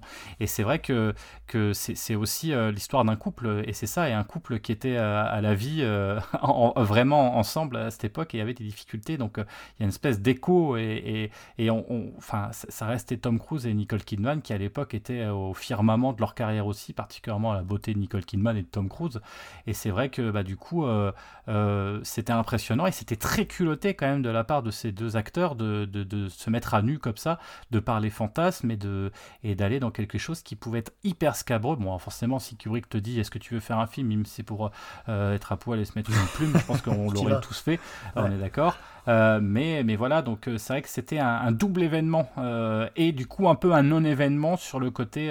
parce que le film transpire la sexualité et transpire l'érotisme, Mm. mais euh, un érotisme, euh, on va dire, à l'ancienne, un peu à la Lolita. C'est- C'est-à-dire ouais. qu'on ne voit rien, mais tout est signifié et tout est. Et c'est ça qui est encore plus beau, quoi. C'est-à-dire ouais. que c'est très toi. très beau, Mm. très très beau. Et là, quand on parlait au début du, du podcast et du coup de, de voilà, on est on est à- au contre-pied de la, de la pornographie. On est dans quelque chose de beau et quelque chose qui est caché, mais et, et on revient sur le point initial, c'est du fantasme. Mhm. Mais du coup, la vraie question, c'est est-ce que, est-ce que fantasmer s'est trompé Et c'est vrai Ah, que le, le film pose cette question-là, hein, tout à fait. c'est ça. Et euh, voilà, pareil, à conseiller ce film. Euh, faut s'accrocher, je crois qu'il dure presque 3 heures. hein. C'est bon, maintenant Ah, les gens. Autant que ça, je, je dirais Ah, 2h20, mais de mémoire. mais- Ah, peut-être. Moi, bon, à l'époque, ça faisait long, mais maintenant les films, c'est court. 2h20 euh, maintenant, ça serait dans les, dans les, dans les films C'est ça, c'est ça. Mais voilà, on conseille. Pareil, vous devez éviter peut-être en famille parce que c'est Oui. peut-être. euh, Ah, on est d'accord quand même. Euh, on va finir avec les films. J'ai un dernier film euh, moins connu. euh, film aussi, je pense, de culte, quelque part, de John Cameron Mitchell, qui s'appelle Short Bus. Euh, on reste à New York parce que tout à l'heure j'étais. bah, je crois que les trois films dont on a parlé, c'est marrant. hein, New York est quand même propice quand même aux, aux films euh, qui vrai. parlent de Ouais, c'est vrai. sexualité. hein. c'est assez marrant. On, on reste à New York et on pourrait comparer le film quelque part à, à Friends. ouais, à Friends. Euh, je parle du sitcom bien évidemment. Mais au lieu de parler des petits tracas, on s'intéresse plus aux relations sexuelles des personnages. Mais on garde quand même l'humour parce que c'est un film. Je me suis pissé dessus tout au long. Alors attention, c'est pas de l'humour à l'américaine, c'est pas. Attention, je vous parle pas d'un film euh, Scary Movie, je vous parle pas d'un film American Pie. C'est du film euh, indépendant, un télo quand même, on est bien d'accord. Euh, mais qui parle sexe. La force du film, c'est de proposer en plus des scènes non simulées, donc il faut quand même euh, savoir que voilà, il y a des scènes pornographiques du coup dans le film, Euh, mais tout en réussissant l'exploit de le montrer différemment en fait du cinéma porno avec une forme de recul, d'humour, de décontraction. C'est complètement décontracté. C'est le quotidien désinhibé. On se dit bah après tout bah ouais, euh, bah il faut l'amour, mais en même temps bah ouais c'est la vie, c'est normal. Et vraiment c'est peut-être la seule fois dans un film où on est on n'est pas choqué, enfin je veux dire on n'est pas excité, on n'est pas choqué, on est juste face à ça et on, euh, pourrait, euh, je sais pas, discuter avec eux pendant qu'ils font là, que c'est assez marrant. Et c'est quand même assez rare finalement dans, le cinéma, je trouve. hein. Euh, alors oui, nos personnages, alors on a qui? C'est une brochette. Je parlais de Friends parce qu'on a quand même des archétypes. On a une sexologue qui est frigide, on a une dominatrice, on a un couple gay avec le problème d'un troisième larron qui essaye de s'immiscer. Comme dans Friends, ils ont, ils ont leur euh, Central Perk, hein, vous savez, l'endroit où ils se réunissent pour discuter, pour partager. Bah, là, c'est plus un lieu, leur lieu fétiche, c'est le short bus justement, c'est une boîte échangiste, où ils vont échanger, mais pas que de la discussion, si vous voyez ce que je veux dire. Euh, le, fa- le, le film marche, bah, pourquoi? Parce qu'il y a un vrai sens de la mise en scène, c'est extrêmement bien filmé, c'est dynamique, c'est rythmé, et les acteurs... euh, en fait, ça marche super bien. Pourquoi? Parce que euh, le, le réal, au départ, hein, euh, John euh, Cameron Mitchell leur a dit Je vous laisse une part d'improvisation. Donc, il y a une part d'improvisation des acteurs. et, du coup, ils s'éclatent. Ils s'éclatent. Il y a des choses qui sont bien construites. Il y a des choses dont on sent que c'est de l'improvisation, mais ça marche extrêmement bien. En gros, c'est quoi? Bah, C'est une tranche de vie alternative. C'est reste juste une, tranche de vie hein, quelque part, hein, parce qu'on n'en sort pas grandi. Mais par contre, c'est hyper salvateur. En gros, on remet l'église au milieu du village et ça propose effectivement euh, euh, euh, de parler de la sexualité, de se dire bah, qu'est-ce que c'est que la sexualité. Enfin voilà, on, parle d'une sexologue qui est finalement frigide. Pourquoi elle est frigide? Elle va se poser les bonnes questions. On voit ce couple, ce trio, ce trouble qui sait pas où se situer, etc. Et il y a une scène et tout le film est tourné autour d'une scène. Je ne sais pas comment vous la décrire. hein. En tout cas, dites-vous que c'est à l'époque de Bush. Euh, donc, euh, hein, c'est donc c'était quand même assez. On va Père dire, ou fils euh, euh, C'était c'était fils. Ouais. C'était fils, c'était pas père. On a quand même une scène euh, donc euh, de de- d'orgie, enfin pas d'orgie, mais en tout cas de euh, d'amour à- à- à- homosexuel du coup, mais pas simulé, enfin ou très peu, avec un chant, euh, vous verrez, euh, de la de, de- de l'hymne américain. Euh, c'est grandiose. J'en pleurais de rire parce que c'est drôle. c'est drôle et on ne rit pas, on n'est pas gêné, on rit. On rit parce qu'à gorge déployée parce qu'on se dit putain mais c'est génial. Et il y a un côté complètement décomplexé. Vraiment, euh, bah, si vous aimez l'hymne américain, si vous aimez euh, effectivement euh, euh, la liberté, parce que je trouve que c'est un film qui parle de liberté, qui parle d'amour, qui est drôle et qui donne envie effectivement de, de, se dire après tout voilà ça fait partie de la vie mais c'est pas non plus un truc de malade. Des fois on essaie de comme dans les films avant hein, c'est-à-dire ça pouvait être une drogue ça pouvait être un fantasme ça pouvait être quelque chose de compliqué à mettre en place de voilà. Là c'est juste c'est quelque chose voilà qu'il faut prendre un peu à la légère parce que ça reste léger. Et franchement je vous le conseille aussi c'est excellent. D'accord ok j'ai jamais vu Short Bus à voir, je pense. Je crois que je crois que euh, il a, il a en VOD sur Canal. Je regardais avant. Euh, après, euh, voilà, en DVD, en Blu-ray, etc. Voilà, un classique de, de, ce genre de cinéma. Est-ce qu'on a fait le tour des films? Oui, alors non, on n'a pas fait le tour, mais on va peut-être s'arrêter. En tout cas, de notre parce que voilà, parce que moi j'en avais d'autres, mais on va on va le garder pour peut-être d'autres d'autres numéros, parce que sinon on a, on a encore pas mal de pas mal de on sujets, a pas mal de rubriques. mais par contre, on peut faire une petite aparté sur les séries. Euh, voilà, on les a classés un petit peu dans le, la même catégorie puisque c'est un peu l'idée de, de, voir. Euh, voilà. Euh, moi, il y avait une série que j'avais plutôt aimé et qui, pour le coup, qui est une série qui parle de sexualité. Je sais pas si tu l'as vu, c'est Master of Sex. Donc, ah, Master of Sex, c'est une, une, série en fait qui parle de, euh, de, de, de faits réels. Hein, pour le coup, ça parle de euh, Master et Johnson, qui sont deux sexologues américains, euh, qui sont très connus. Hein. Leur, leur, étude, ça, ça, a fait référence à l'époque. Alors, je sais plus si c'est dans les années 40 ou 50 pour le coup, mais voilà, c'était dans le, on va dire le l'époque très feutrée de, des États-Unis. Et en fait, la série raconte le moment où ils vont mener leur étude et ils vont en fait interroger des couples, euh, faire pratiquer euh, la sexualité à des couples pour voilà en tirer une espèce de science comportementale et euh, un peu ce qu'on appellerait la sexologie ou la sexologie moderne. C'est une série après qui se, il y a une, histoire entre eux deux, ils sont chacun en couple. Enfin lui, comment William Master, il, est en couple avec une femme, et après, bon, il y a une histoire qui se greffe dessus, mais ce qui est intéressant, c'est le contexte un peu historique de Master et Johnson, parce que c'est vraiment deux sexologues qui sont euh, primordiaux dans l'étude de la sexualité euh, chez les couples, pas que américains, parce que ça, après, ça a fait vraiment, ça, ça a fait, j'ai envie de dire, tache d'huile dans le monde entier, et c'est plutôt une bonne série qui ressemble parfois un petit peu à Mad Men dans son ambiance, tu sais, un mm. peu voilà, de l'époque américaine, avec évidemment la sexualité en plus, mais voilà, toutes les scènes où ils reçoivent des couples pour les interroger sur leur sexualité, pour euh, leur, par exemple, mesurer l'intensité d'un orgasme. Tout ça, il y a plein de trucs qui sont hyper marrants, qui sont vraiment bien faits. C'est une série qui a, je crois, trois saisons, trois ou quatre saisons, et euh, qui est plutôt intéressante. Euh, voilà, Master of Sex, si vous avez l'occasion de la voir. Qu'on peut retrouver sur quoi? Je sais pas si tu l'as dit. je sais plus, c'est une série qui est pas toute jeune pour le coup. à l'époque, elle est diffusée sur OCS, donc peut-être que maintenant on la retrouve sur, sur HBO, donc via peut-être Amazon. Faudrait que je regarde. Ok, bah, bien intéressant là. Ça, il y a un côté, euh, c'est voilà, c'est les, les, pionniers, les pionniers du sexe et de la, de, de ouais, c'est pas mal. Je vais, enchaîner moi avec une autre série. Euh, alors je sais pas si tu en auras d'autres aussi des séries. Moi c'est une série qui est peut-être un petit peu, enfin en même temps récente. Non, elle est pas récente euh, puisque le temps passe vite en fait. Parce que je regarde, j'allais dire elle est récente, mais non, elle est de fin des années 2000. Donc en fait ça commence à dater. C'est une série euh, qui vient de Canal+. c'est une série française qui s'appelle Hard. quand on voit son nom, moi je me rappelle c'était un ami qui disait regardez ça, vous allez voir, vous allez rigoler. Et c'est vrai que quand on voit le titre, quand on voit le, film, on se dit ouais, je sais pas, je sais pas, je suis pas convaincu. Et en fait, déjà, bah, pour vous teaser un peu, puis vous vous donner envie, vois, ce qui est marrant, c'est que c'est quand même une, série d'une femme, déjà, donc c'est plutôt pas mal, qui s'appelle Cathy Vernet, avec euh, Natasha Lindinger, euh, qui est plutôt, euh, voilà, je sais pas si vous voyez qui c'est cette actrice, c'est Enfin voilà, c'est plutôt une, excellente actrice hein, qu'on a vue dans d'autres films. Et euh, François Vichantelli, euh, qui était voilà, donc on est fin des années 2000. Euh, en gros, l'idée, le pitch de base est extrêmement drôle et ça donne envie tout de suite de voir. Si vous voulez, on, on va suivre Sophie, qui a 40 ans, une quarantaine d'années. C'est une bourgeoise BCBG, très coincée qui perd brutalement son mari suite à un accident un peu débile. Il tombe du toit pendant le repas dominical, juste avant. En gros, euh, chérie, le repas est prêt, et il tombe comme une merde, et il meurt. Il s'avère que son mari, donc euh, grosse, grosse bourgeoisie, hein, devoir familial, vous voyez, vraiment, on est dans du, dans du film, euh, vous voyez, dans, du, dans, dans, du film français avec la bourgeoisie, le grand jardin, vous voyez, c'est vraiment ça. Et en fait, euh, bah, c'était pas prévu hein, qu'il meure. Hein. Et après l'enterrement, après la tristesse, euh, elle apprend par euh, sa belle-mère que effectivement son mari avait une entreprise, une entreprise sur Internet, une entreprise avec l'ordinateur, hein, avec tout ça. Donc elle lui dit va falloir quand même que tu ailles voir cette entreprise. Qu'est-ce pouvait bien, qu'est-ce qu'il pouvait bien faire, parce qu'il a eu un énorme succès par Internet.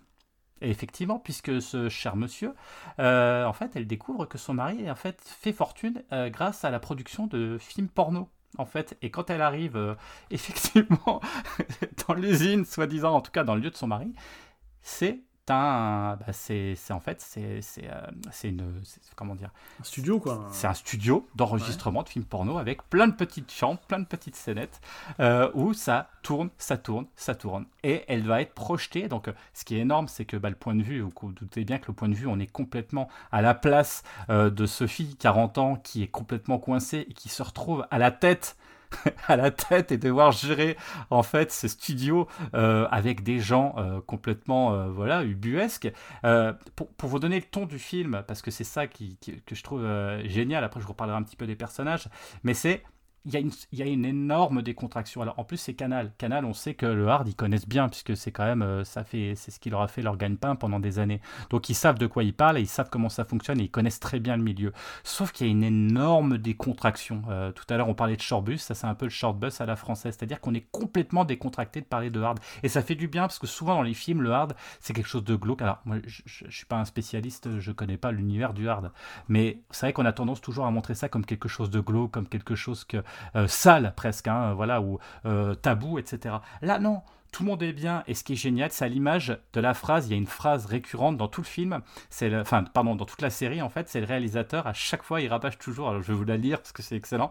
C'est toujours ça. Alors, vous imaginez le contexte, il y a plein de petites scénettes qui sont tournées à droite à gauche. Lui, il est là, il tourne, il a sa caméra, ou alors c'est le réel, hein, c'est le réel avec sa clope au bec, je sais plus quel est l'acteur, mais il est hyper connu, toujours un peu cracra et tout. Le, le mec, 50 euh, euh, ans, euh, bedonnant, etc. Et à chaque fois, il est là, il dit pipe, levrette, spoon, spoon, anal, et on fait les jacques à part en fin de journée. Et en fait, il répète ça, c'est toujours ce qu'il dit à tous les acteurs. C'est pipe, levrette, spoon, spoon, anal, et on fait les jacques à part en fin de journée. Et à chaque fois qu'il passe, et il le dit toutes les minutes et c'est la seule chose, euh, voilà, c'est sa direction d'acteur, quoi.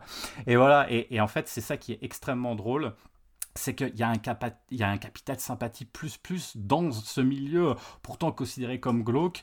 Euh, c'est désopilant, c'est intelligent, c'est super bien écrit parce que bah, on se doute bien que euh, bah, on va la suivre et on se doute bien que bah, elle va évoluer elle par rapport à ça. Surtout qu'il y a l'acteur star qui s'appelle Roy Lapoutre, d'accord qui est euh, qui, qui la première scène est quand même géniale où il arrive où il a une scène etc et bah forcément euh, Roy Lapoutre il est quand même aussi sympathique quoi donc voilà. Euh, c'est une série qui est terminée hein, d'accord avec une brochette de personnages tous plus buesques que les uns que les autres etc mais toujours très très sympathique. Ça reste en plus très crédible du fait que ce soit Canal. Les deux premières saisons sont désopilantes sont vraiment excellentes à regarder. J'ai moins aimé euh, en gros, si vous voulez, la, la, la, troisième saison qui était sortie, parce que je pense que je, ils sont dira ça avait bien marché, donc elle est sortie 4 ans plus tard. Et là, alors, c'est pas du tout pour euh, critiquer, mais il y a Jonathan Cohen qui arrive dans la série, et là, ah, bah, il fait. Voilà, donc. Euh, et il n'était pas trop connu à l'époque. Il était, pas trop connu. Et il joue le rôle d'un Paki, d'un Paki qui fait à manger, donc avec un accent tout le long. mais on passe dans, pas dans le même humour. C'est-à-dire que le côté un peu euh, trash rigolo euh, des deux premières saisons, euh, on le retrouve pas trop. Et puis là, il, y a une autre. Enfin, je peux pas, je peux pas trop dévoiler, mais ça change en fait. Et d'ailleurs, on n'a pas l'impression d'avoir exactement la même série. Il y a, les mêmes acteurs, mais c'est un peu différent d'ailleurs des acteurs qui ont changé entre temps. Et on a plus cette liberté, cette, ce délire des deux premières saisons. Donc vraiment, si vous voulez vous regarder une saison, une série cette année, tranquillement, euh, cet été, vous me regardez ça, vous allez voir, ça n'a pas pris une ride, c'est extrêmement drôle, c'est 20 minutes ou 25 minutes je crois par épisode, donc ça va très très vite. Franchement, les acteurs sont connus, on les voit, ils s'éclatent tous. Euh, c'est excellent. Franchement, c'est très drôle. Et on est dans le milieu du hard et ça, c'est complètement décomplexé et c'est intelligent. D'accord. Voilà. Alors ça me fait penser, je, pense à une série qui date de la fin des années 2000, je sais pas si tu as déjà vu cette série qui s'appelle Hung. Ah non mais ça me dit quelque chose.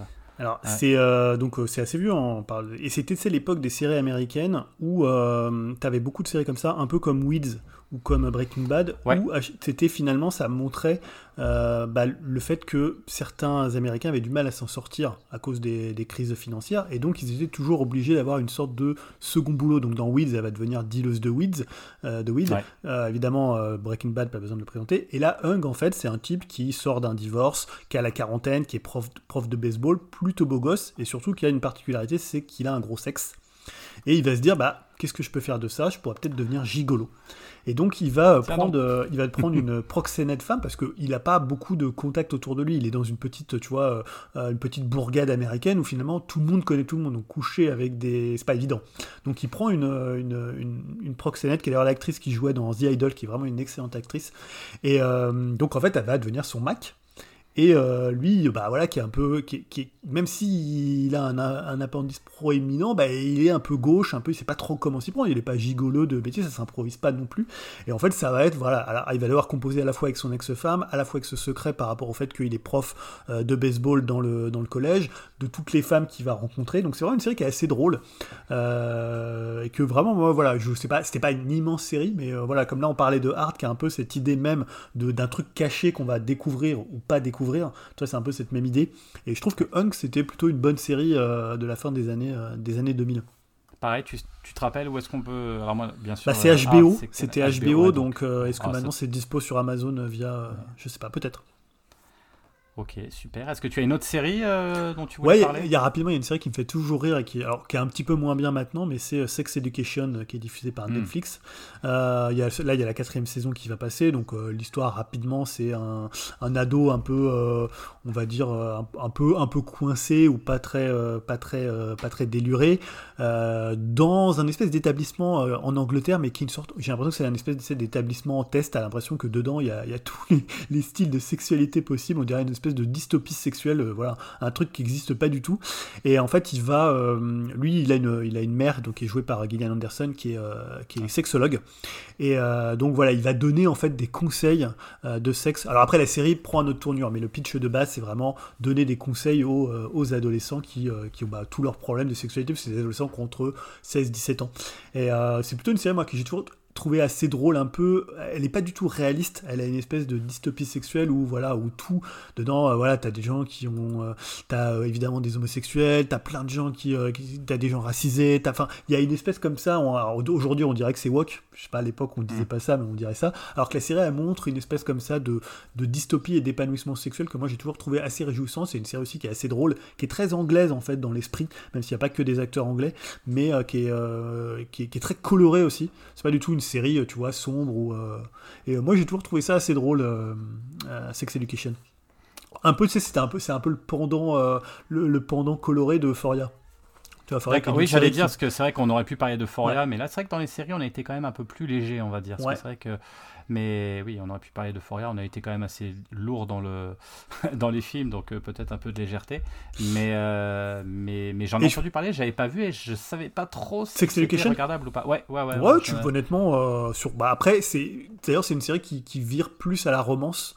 Entre le, son personnage, le personnage du, du, du, jeune, je sais plus comment il s'appelle, et donc le, personnage de Emma Mackey, enfin qui est joué par Emma Mackey, euh, et après voilà, c'est plus, il y a plus de romance que de sexe, mais ouais, moi j'ai trouvé que c'est une série qui fonctionne, euh, qui fonctionne assez bien. Et dans le côté un peu plus sombre, il y a une série dont j'ai déjà parlé dans podcast qui s'appelle Swiss Home, donc Swiss Home comme mm. évidemment plan A3, euh, qui est une série suédoise. Ah, t'en as parlé, je me rappelle. Et qui parle en fait, c'est donc c'est un couple qui va faire un plan A3 lors d'une soirée, et en fait ça, va être amené par, par la fille, par la fille du couple qui veut le faire, mais qu'elle va finalement regretter ce plan à 3 et qui va l'amener à se poser plein de questions sur son couple, sur elle-même, sur sa sexualité, sur la sexualité en général. Et c'est une série qui est. Euh, en fait, ce qui est assez marrant, c'est que ces séries, ils sont tous hyper beaux dedans. Tu vois, vraiment, euh, elle, elle est super mignonne. Euh, il y a le mec qui est dans, qui est dans Emily in Paris, là, qui est genre une bombe atomique. mais en même temps, c'est le, truc qui est montré autour, c'est euh, c'est pas non plus. Euh, c'est tu vois, on parlait tout à l'heure du, New York de Shame. On est plus dans cet esprit-là. C'est-à-dire, ça va pas être le truc euh, très beau. Ça va être un peu même un crat. Tu vois, ça commence où ils ont une espèce de fissure dans leur mur, un peu dans leur appartement dégueulasse. Tu vois, ça, ça situe un peu la série, qui est une série que je trouve moi assez intéressante sur le couple, sur le fantasme. Il y a quand même pas mal de scènes de sexe. C'est une série qui est quand même assez. Moi, j'ai toujours été étonné que sur Canal, ça soit 12 honnêtement, euh, des fois, tu vois des séries euh, sur Netflix qui sont 16 plus alors que t'as rien.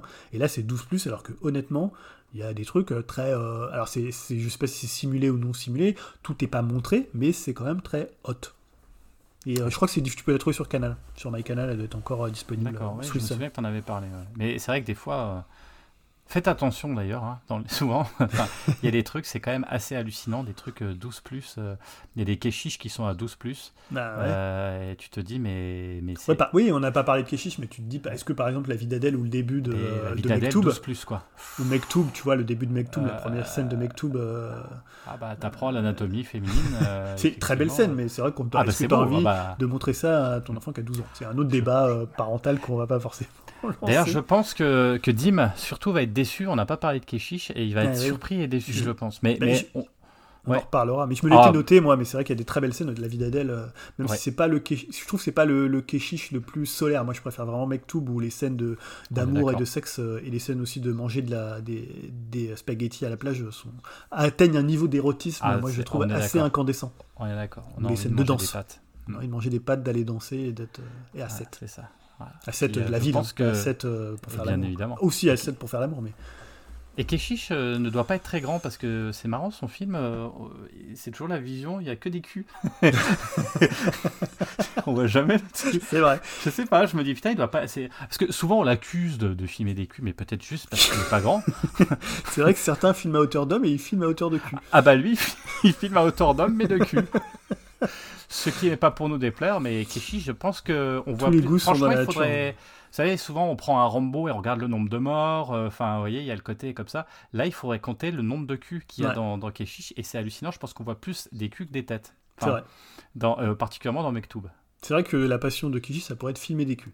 Ah bah c'est voilà. Alors il y en a qui ont la passion pied, il y en a, on en parlait tout à l'heure. Voilà. Ouais. Ce n'est pas pour nous déplaire, mais on n'est pas là pour parler de Keshish, même si on a réussi à le placer. Dim, si tu écoutes, je pense que tu es satisfait, content, et surtout ça t'a donné envie de revoir euh, Mektoub. et on sait très bien, et ça on en reparlera, parlera peut-être un jour hein, de notre tristesse de ne pas voir la suite, parce que putain, tout est tourné, tout est prêt. Euh, Ophélie Beau euh, le sait, elle, elle nous attend, et on l'attend. Ouais. On devait faire une interview exclusive pour qu'elle nous parle de ce film. Comment On la fera pour vrai. BRI, pour BRI. Ouais, ouais. On n'en a pas parlé d'ailleurs de BL. C'est vrai, Si, c'est je sais plus, On n'a pas parlé d'Éric Pérez, hein, l'un des plus grands personnages de l'histoire de la série française, C'est clair. avec Pellegrini. Bon, on dit, on dit, On-. Putain, Il y a tellement de choses à dire, on n'a pas le temps, mais bon. Euh, Est-ce qu'on passe à autre chose? Est-ce qu'on passe à une autre catégorie? Est-ce qu'on Ouais. passe à la musique rapidement? Bah ouais. Parce bah que le temps tourne, et c'est vrai que je pense que les gens sont en train de boire nos paroles, mais à un moment donné, euh, c'est vrai que faut pas non plus en abuser. Hein. Bah, il faut, faut on peut, à avoir on un- peut- un ouais, temps- bah, effectivement, dans la sexualité, on peut voir, mais on peut aussi écouter. Et moi, je trouve que Eh la oui. musique, c'est hyper important. C'est un peu la musique et le, enfin la musique de sexe, on va dire. C'est un peu une de mes obsessions. Je me rappelle, j'avais une copine qui m'avait raconté une anecdote. Euh, elle était avec son copain, voilà, ils étaient en train de faire l'amour. Et à un moment, là, ils avaient mis la radio, tu vois, le truc à pas faire. Et à un moment, il y a eu Ah, quoi putain. comme chanson? Il y a eu Garogori de Georges Brassens. Et je t'assure qu'elle m'a dit, ça m'a to- genre ils ont arrêté, ça leur a totalement coupé l'envie. Tu vois, alors vous voyez Georges Brassens avec sa moustache, son truc Au petite marché de. Et ouais, donc Garogori, et tu vois, c'est un truc, évidemment, tu t'entends que si t'es en train de le faire, ça te coupe totalement. Donc en fait, un mauvais choix musical, là c'est pas un choix ça. Euh, Ils écoutaient la radio, il avait peut-être mis, hop, euh, les choses allant, euh, les choses aidant. En, eh, en même temps, en même temps, j'ai envie de te dire quelque part, si t'écoutes les paroles de Garogori, ça parle de sexe, hein, puisque à fait, c'est tout l'histoire d'amour entre un gorille Mm. et, euh, et un, et c'est quoi, c'est un, mec de euh, la justice là. Oui, Enfin, ça, oui, tout à fait, ouais. c'est une série assez anti, anti-flic pour le coup, je crois. Ouais, c'est ça. Alors pas anti-flic, hein, je crois, c'est contre le, contre Ah, la justice justement, puisque D'accord. il reste deux personnes dans le village. Il y a une grand-mère qui se dit chic chic, je vais me taper, euh, je vais me taper un, un, comment, un gorille. Et comme ça fait longtemps que j'ai pas fait le Covid, c'est super. Et en fait, il choisit le juge, voilà, qui criait comme euh, le, comme euh, le, enfin c'est ce que c'est, c'est ça à la fin de, de l'histoire, euh, qui criait comme l'homme qu'il avait accusé, enfin qu'il avait condamné à mort le matin même. C'est vrai que c'est peut-être pas forcément voilà. très drôle. Et donc elle m'a raconté cette anecdote qui m'a beaucoup marqué, parce que ça remonte, euh, je pense, à au moins fois 25 ans. Euh, pour le coup, 20 ans, 25 ans peut-être. Et euh, donc je me suis toujours dit, tu vois, la musique et la sexualité, c'est hyper important.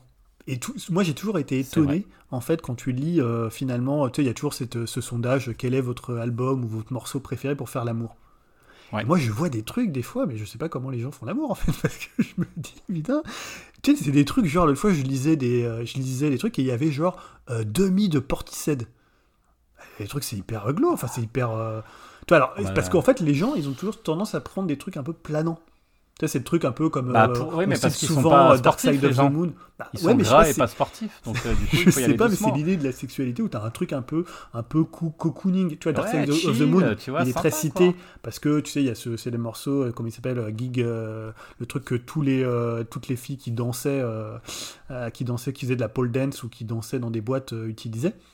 Euh, et donc c'est vrai que c'est resté aussi, euh, il est très très souvent cité. Alors après c'est un album que moi, je suis pas un grand fan des Pink Floyd, hein, on le sait, mais euh, tu le sais notamment, mais euh, voilà, c'est un album Ah. qui est très utilisé pour, euh, pour faire l'amour. Et moi j'ai toujours été surpris par les choix musicaux. Donc d'ailleurs j'ai fait, si un jour vous avez l'occasion d'aller sur Spotify, j'ai une playlist qui s'appelle Sexe et musique, ou je sais pas, voilà, je vous donnerai le lien voilà, où il y a eu 4 ou 5 heures de musique que j'estime être des musiques pour la chose. Mais en plus, tu vois, je trouve qu'il y a- il y, a un truc assez marrant dans les, les choix des musiques pour le sexe. T'as des musiques pour faire l'amour, je veux dire l'acte en lui-même, et des musiques un peu, tu sais, de pré d'ambiance. Bref, Voilà, De- Tu vois, par exemple, il y a un morceau que moi j'adore. par-. Alors, pas forcément, ou avant, d'ailleurs. Ouais. ou avant. Ah d'accord, oui, histoire Tu de- vois, par de exemple, bien. Ouais, Marvin Gaye, par exemple, un morceau comme Let's Ah. Get It Done, que Ah, j'adore. Moi, dès que j'entends les premières mesures, je, je suis amoureux. Tu vois, un peu comme Danny Ah. Briand, euh, quand j'entends ta voix, euh, voilà. Je Quand je vois suis tes yeux, je suis amoureux. Voilà, autre grand séducteur. Et quand j'entends Let's Get It Done de Marvin Gaye, voilà, tout de suite ça me fait ça. Mais c'est pas un truc, tu vois, je- c'est pour moi c'est plus un truc euh, un peu comme Al Green ou euh, un peu comme Smokey. Robinson, plus un peu d'ambiance, tu vois, t'es en train de boire un peu de vin, t'es à table, voilà, c'est un peu un truc d'avant. Ou des trucs, tu vois, où ça peut te lier aussi à la danse, par exemple, euh, euh, euh, comment, Naughty Girl de Beyoncé. Super morceau, un peu orientalisant, tu vois, qui est un truc qui permet à la fois de danser et en même temps c'est un truc, une danse un peu, pas loin d'être un peu lascif, tu vois, mais c'est pas non plus un morceau pour l'acte en lui-même, tu vois. Je sais pas si moi je fais un peu cette différence-là. Mais je comprends complètement, mais tu vois, après, toute musique. Enfin, non, après, c'est sûr que si tu mets la danse des canards, c'est un petit peu compliqué. mais être compliqué. tu vois, après, il faut assumer le truc derrière. Tu vois, par exemple, tu vas mettre du Sean Paul, par exemple. Ce qui Ouais. pourrait être une musique sexuellement euh, compatible. Ouais, ouais, tout à fait. Et derrière, faut l'assumer quand même. Parce que tu vois, il y a un côté, je trouve, peut-être assez sportif, assez. Tu vois, il y a des choses. Enfin, tu t'imagines, il faut. Il faut... T'as un contexte. Et après, il faut gérer le contexte. Tout Tu à fait. que si par exemple tu mets Rage Against the Machine, va falloir être. euh, Il faut gérer le contexte.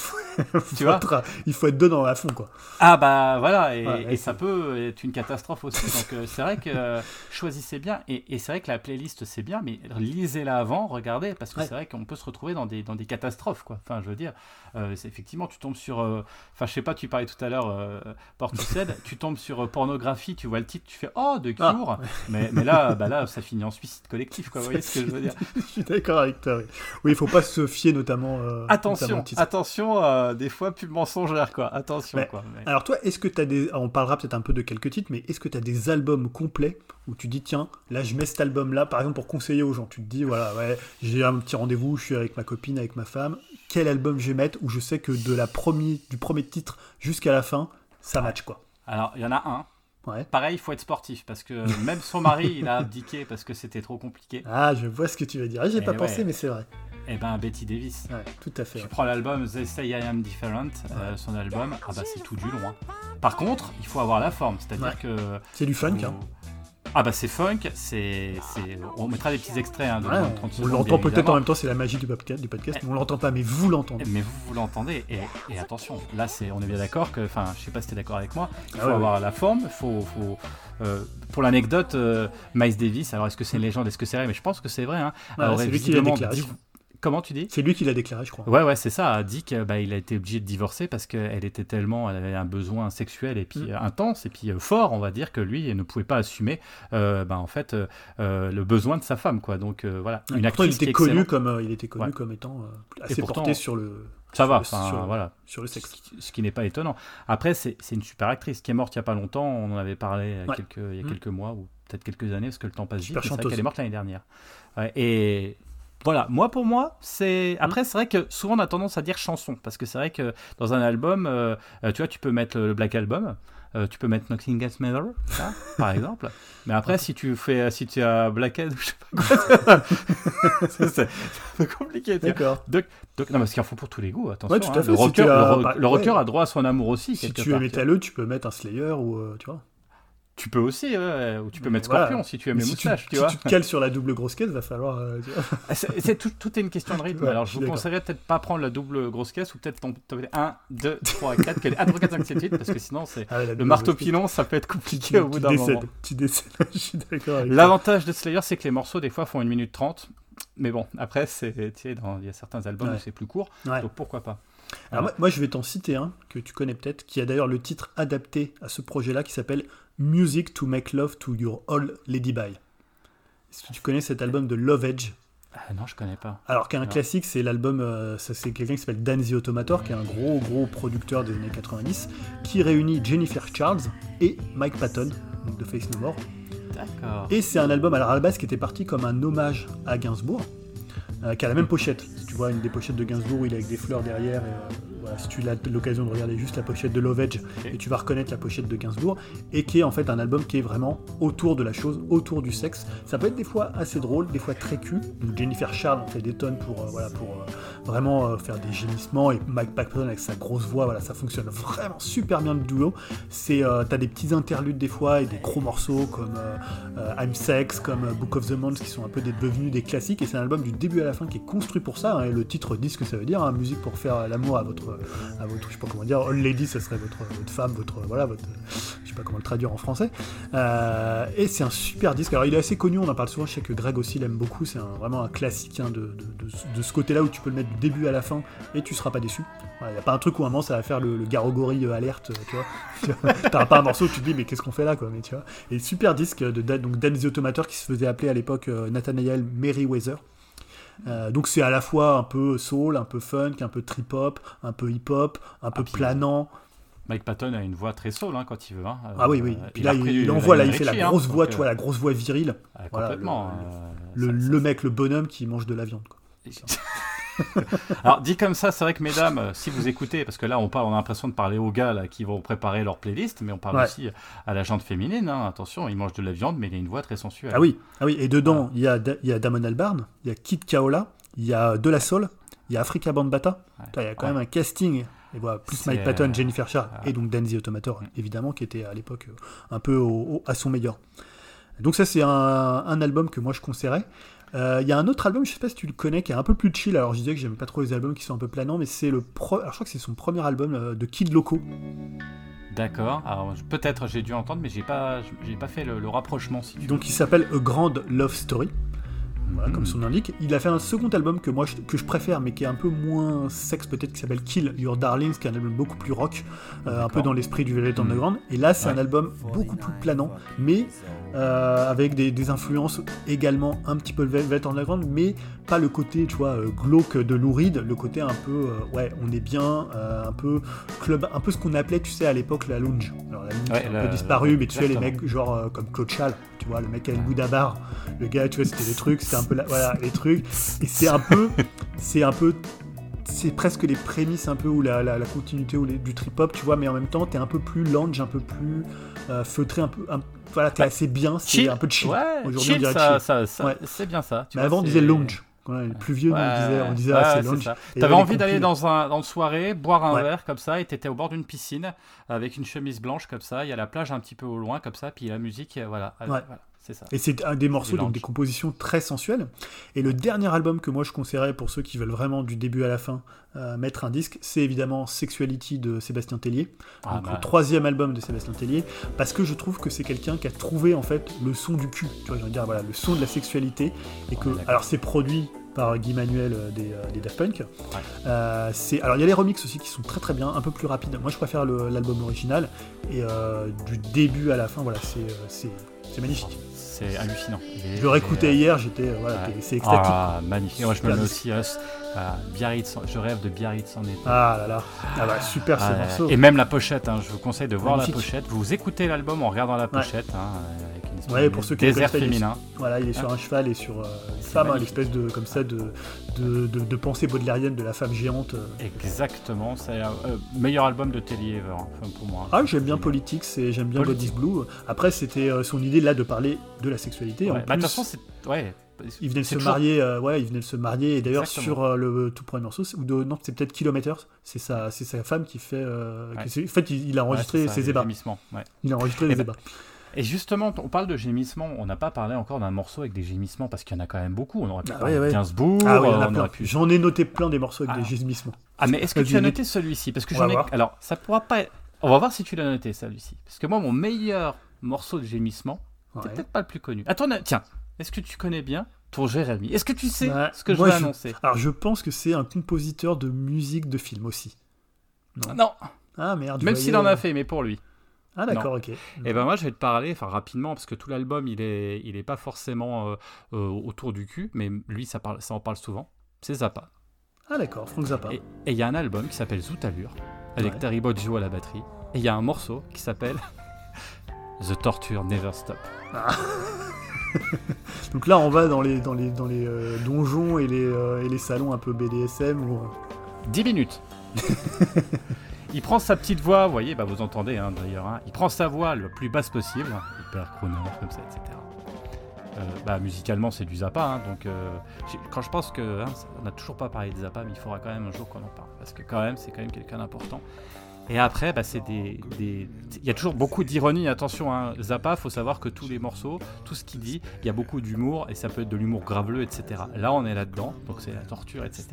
Et on entend, euh, voilà, on est dans un, comme tu dis, euh, dans un, dans un donjon, on entend une femme qui hurle de plus en plus fort, et pendant, pendant 6 minutes, vous avez un espèce de, de blues hyper lent, et ça crie de plus en plus fort. Quoi. Alors c'est vrai que moi j'adore cet album, c'est très difficile de le mettre à la maison, vous voyez, vous passez l'aspirateur et tout.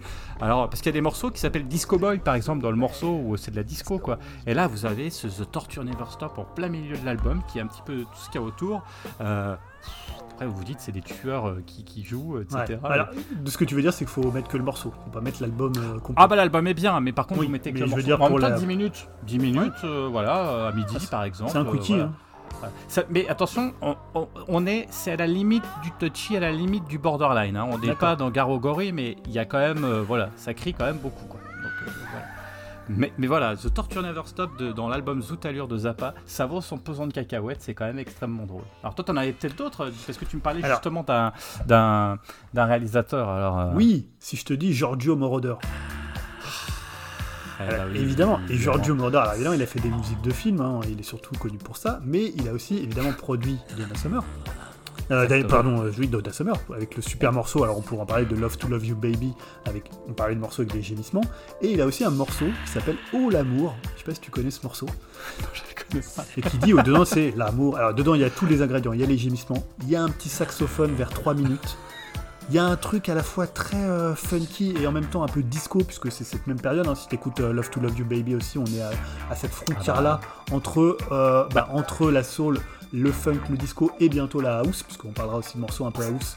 Excuse-moi, je te coupe, mais il Ouais. suffit de voir, regarder les pochettes de vinyle des années 70 de disco. C'est tout le temps, euh, en général des, des femmes euh, euh, noires en général, Mhm. qui sont ou alors c'est concours de t-shirt complètement mouillé, ou alors topless quoi. C'est toujours comme ça. Mais c'est tous les tous les, les albums de, de- de disco de cette époque ou les compilations de disco, ce sont des gens qui sont nus. Et ça passe crème. Hein. Vous regardez, ah ben regardez, vous montez. ah, Regarde, vous êtes chez vous. Vous êtes chez- là, vous êtes en vacances, vous êtes peut-être chez vos parents, etc. Vous montez dans le grenier, là tout de suite. Là. Vous allez fouiller dans les vinyles de vos parents et vous regardez tous les albums de disco et vous verrez entre vous, vous virez les Demis Rousseau, les Sylvain Ah, Vartan mais et tout. allez, Aphrodite Child, on en avait parlé dans le Ah, cast, ouais. les pochettes. euh. Exactement. Et là, vous regardez, vous verrez. Et, excuse-moi, je te, je, te, je te rends la parole. Non, non, non, Mais- parce que voilà, on- vous entendez aussi ce morceau-là qui est, voilà, qui est Ouais. Addictif dès le début avec ces, ces fameux gémissements et avec euh, ce son vraiment très caractéristique de Mordor. Il y a un autre morceau là, on va un petit peu plus loin parce que on arrive dans la house. Je sais pas si tu connais ce morceau qui est un classique de la, house music, c'est French Kiss de Lil Louis, qui est un morceau de 10 minutes. Alors il y a, énormément de versions de ce morceau. C'est un morceau qui tournait beaucoup euh, en clubhouse euh, dans les années 90-80, je pense. Euh, qui est un morceau de 10 minutes avec vraiment un break. Alors je crois 4-5 minutes avec vraiment des gémissements. Mais voilà, pas- tu peux pas les mettre si genre t'es avec ta belle famille. Là, c'est vraiment les trucs, les gémissements très très forts et avec le, toi, le son, le beat qui repart, qui remonte et après qui, qui repart. Et c'est un morceau que moi je trouve vraiment génial. On en parlait pour Zappa, là c'est 10 minutes. Donc euh, 10 minutes euh, voilà, de, de Lil Louis. Et un autre aussi, moi, un gars qui fait de l'électro que tu connais peut-être, c'est Moody Man. Ah, je connais pas. Euh, Ah, Moody je- Man, moi, je- électro, je connais beaucoup Ouais. moins quand même. hein. On en Ouais, parle ouais. souvent avec, euh, avec Greg, qui est un gros gros fan, donc il a un morceau qui s'appelle Freaky Motherfucker. Et euh, voilà, il faut l'écouter parce que c'est un Moody Man, c'est un mec qui a une voix aussi, c'est toujours un peu inquiétant. Mais là, c'est un morceau très sexy. Euh, je pense qu'il a beaucoup inspiré même des, rappeurs dans les années 2000-2010. Je pense à Ying Young Twins qui avait un morceau comme ça où, qui murmurait comme ça à l'oreille. C'est un, clip assez dégueulasse où on le voyait enfin, parler à l'oreille mais avec sa grosse langue en gros plan. C'était c'est Le morceau est très très bien et très très cul aussi. Mais Moody Man, Frucky Motherfucker, donc c'est Kenny Dicton Jr. qui est vraiment un pionnier de, de la house music. Et je vous conseille vraiment ce morceau, vous l'entendez en fond, voilà, qui est un morceau un peu plus club, un peu plus, euh, tu sais, deep house. Donc là, French, euh, French Kiss, on était vraiment dans la house music. Et là, c'est vraiment deep house, c'est un peu plus dur comme son, un peu plus profond. Mais voilà, je trouve que c'est un morceau qui fonctionne vraiment très très bien euh, sur ce, sur ce, voilà, sur cette base de gémissement et de trucs un peu, un peu, un peu luisant, un peu coulant. C'est ça, oui, j'aime beaucoup ton, voilà, ton, ton champ lexical, euh, tes métaphores filées, c'est plutôt pas mal. Il y a, il y a une connotation euh, où on a bien compris où tu veux en venir. Euh, mais vous voyez, hein, il y a un peu pour tous les goûts. Donc vous pouvez faire soit un petit panaché, comme ça, ça vous permet de varier les plaisirs aussi. Hein. Après, effectivement, peut-être que c'est, comme tu disais, la petite compile, en tout cas la playlist que vous mettez pas quand Joli Papa et Joli Maman sont ah, le dimanche midi à table. Sauf si, sauf s'ils sont rigolos et puis que ça les fait marrer. Après, pourquoi pas hein vous faites ce que vous voulez en tout cas. Mais euh, c'est vrai qu'après vous pouvez faire des choix hein, et puis faire des thématiques, hein, vous voyez, plutôt house, est-ce qu'on est dans les années 80, vous pouvez aller chercher des perruques pour les années 70, vous voyez. Et c'est ça qui est plutôt sympa, hein, c'est que c'est parce que on fera d'autres thématiques, je pense, parce que c'est vrai que dans la musique il y a quand même, tu parlais du saxophone tout à l'heure, c'est quand même, enfin je veux dire, tu sens tout de suite, il y, a le, y a un saxophone qui sent le cul, comme on dit, celui qu'on retrouve dans beaucoup de films, euh, le, voilà. il y a aussi le euh, saxo un peu ringard, tu vois. Un peu... Ouais, mais c'est ringard, mais en attendant euh, c'était, en fait, c'était l'annonce de la scène à l'époque. Dans les films des années 80 et 70, il y avait l'annonce de la scène euh, érotico-coquine. Et là, ça commençait avec une envolée d'un sax. Et vous saviez que derrière, il y allait avoir la scène. C'était un petit peu l'appel, en fait. L'appel du sax, quoi. L'appel du sexe, l'appel du sax. il n'y a, qu'une lettre et ça, correspond bien. Voilà, voilà, voilà. Est-ce que tu avais... Non, c'était juste euh, bah, si vous avez, euh, si vous cherchez bah, une compile, donc voilà, moi elle s'appelle Sex Song, elle est sur Spotify. Euh, elle dure 4h50 quand même, donc voilà, vous avez quand même. Oh, bah, il y a le temps, hein, ça fait Il y a le temps, donc. Voilà, donc ça doit être sous le nom de Sopor 78. Hein, vous la cherchez si vous voulez la trouver. Sinon, voilà, vous voilà, il y a plein de compiles sur, enfin de playlists sur, sur, Spotify. Mais si vous voulez l'entendre, il y a pas mal de morceaux dont j'ai parlé, dont j'ai parlé ici. Il y a pas mal de rap aussi. Hein, je, je, trouve que c'est une musique qui fonctionne assez bien. Euh, pas mal de soul aussi, il y a des trucs qui fonctionnent euh, très très bien. Et d'ailleurs, je voulais juste parler d'un album dont on a déjà parlé dans le Upcast dernier, c'est le nouvel album de Janet Monet. J'allais le dire. Je trouve pas que ce soit un album de, de sexe en tant que tel, mais c'est un album, d'ailleurs elle le décrit un peu comme ça, de, de préparation, on va dire, où euh, elle disait, bon en fait elle l'avait fait pendant le Covid, c'était des morceaux autour de la piscine, un peu pour s'ambiancer, pour être un peu, pour faire monter un petit peu la température, et je trouve qu'il fonctionne hyper bien pour ça quoi. Alors, il, fonctionne hyper bien. Euh, pleasure quelque chose Ouais, c'est ça. Attends, je l'ai The Edge of Pleasure. The Edge of Pleasure, voilà. surtout, ce qu'il faut voir, c'est la pochette aussi. Magnifique. Ah, la pochette. Il y a une poutre apparente, non c'est ce qu'il y a ah, exactement, on est complètement dans la thématique. Euh, c'est voilà, il y a la petite, il y a la petite sirène en dessous. Ah oui, oui, oui. C'est très bien. Oui, on a parlé de la piscine de, de s'ambiancer. Là, on est vraiment autour de la piscine. Euh. C'est Grosse déception, euh, le vinyle n'a pas cette pochette là. Ah ouais. Non, ils ont fait une pochette spéciale pour le vinyle. Alors, par contre, pété un scandale. Tu, tu l'as acheté ou pas? Ah bah non, parce que 40 euros les 30 minutes, enfin excuse-moi, avec une pochette qui n'est pas la bonne. À l'intérieur de la pochette, il y a une petite surprise pour ceux. Alors, vous le pouvez la voir, honnêtement, elle, circule sur Internet. En ce moment, Janelle Monet aime beaucoup montrer sa poitrine. Donc voilà, vous pouvez, voilà. Je... Ah, ah ce qu'il peut y avoir à l'intérieur du vinyle. Alors, je sais pas sur quelle édition, je sais pas si c'est une édition. Il n'y en a qu'une, hein. il n'y en a qu'une d'édition, de toute façon. D'accord, mais à l'intérieur, voilà, de toute façon, elle a été beaucoup, elle a posé, je crois, pour, euh, pour un magazine seins nu. Le, les clips sont très très hot d'ailleurs. Hein, les deux clips qu'elle a fait, là, il y en a un nouveau euh, Waterslide, je crois qu'elle a utilisé. Voilà, donc c'est vraiment un album, moi, que je trouve très très bien pour cet été. J'allais en parler aussi, tu vois, donc euh, vraiment très très sympa, qui passe bien. Et là, pour le coup, euh, vous pouvez le mettre un peu n'importe quand, au bord, comme tu disais, au bord de la piscine, euh, un peu n'importe quand. Ça, il passe très très bien. je vois l'heure qui tourne. Ouais. Qu'est-ce qu'on qu'est-ce qu'on passe On passe à quoi là? On passe bah, peut-être au livre, hein, si t'en as ou si. Alors livre, oui, on peut. Vas-y, je te laisse peut-être. Je te laisse commencer.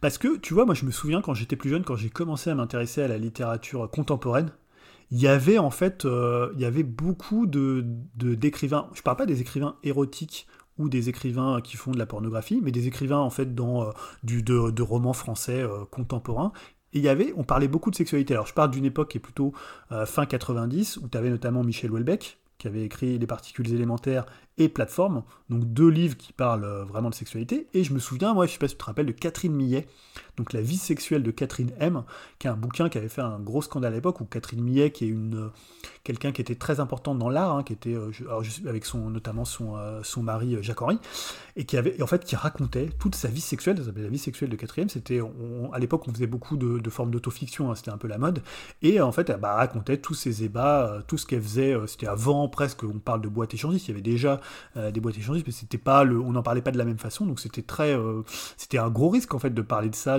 dire vraiment, de s'afficher, surtout par rapport à son, à son statut euh, de femme d'art contemporain. voilà, donc il y a un statut, même si on sait que en, en, sous-sol dans l'art contemporain il peut y avoir des trucs qui se passent, mais c'était quand même quelque chose qui qu'on ne disait pas trop. Et je trouve qu'on en parlait plus que, que, que à l'époque. Je trouve que voilà, c'était, il y avait notamment, moi je me rappelle une collection de la Musardine, donc qui est une, une maison d'édition pour le coup la érotique, mais qui produisait aussi des des, livres qui étaient à cheval entre euh, l'érotisme, la pornographie et la littérature euh, contemporaine, avec notamment euh, Jean-Jacques Pauvert, qui est quelqu'un qui a beaucoup fait pour la littérature érotique.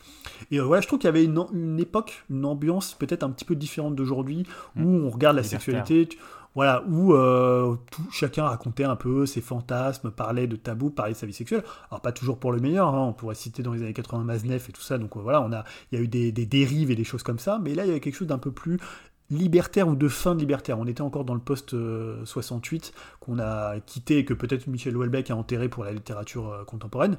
Euh, moi, j'avais un livre qui est sorti dans les années 90, donc un, petit peu antérieur à ça, qui s'appelle, je sais pas si tu connais, Louis Calafert.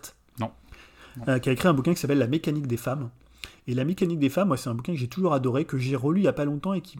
En fait, c'est un bouquin qui est assez intéressant, qui est très cru, très pornographique pour le coup, et en fait, c'est un bouquin de fantasmes d'hommes. C'est-à-dire, c'est Louis Calafert, qu'est-ce qu'il fait? Il fait parler des femmes, et c'est des femmes qui parlent de manière très crue. Alors, quand je dis très crue, c'est vraiment pornographique. Hein. Euh, c'est des petits textes de. Euh, ça peut être une phrase, ça peut être un petit paragraphe, ça peut être deux pages, où elles vont raconter leurs fantasmes, leurs envies. Souvent, c'est un dialogue entre le narrateur, donc on imagine Louis Calafert, et euh, voilà, donc souvent ça se passe la nuit, souvent évidemment ça parle de sexualité, c'est vraiment un très beau texte.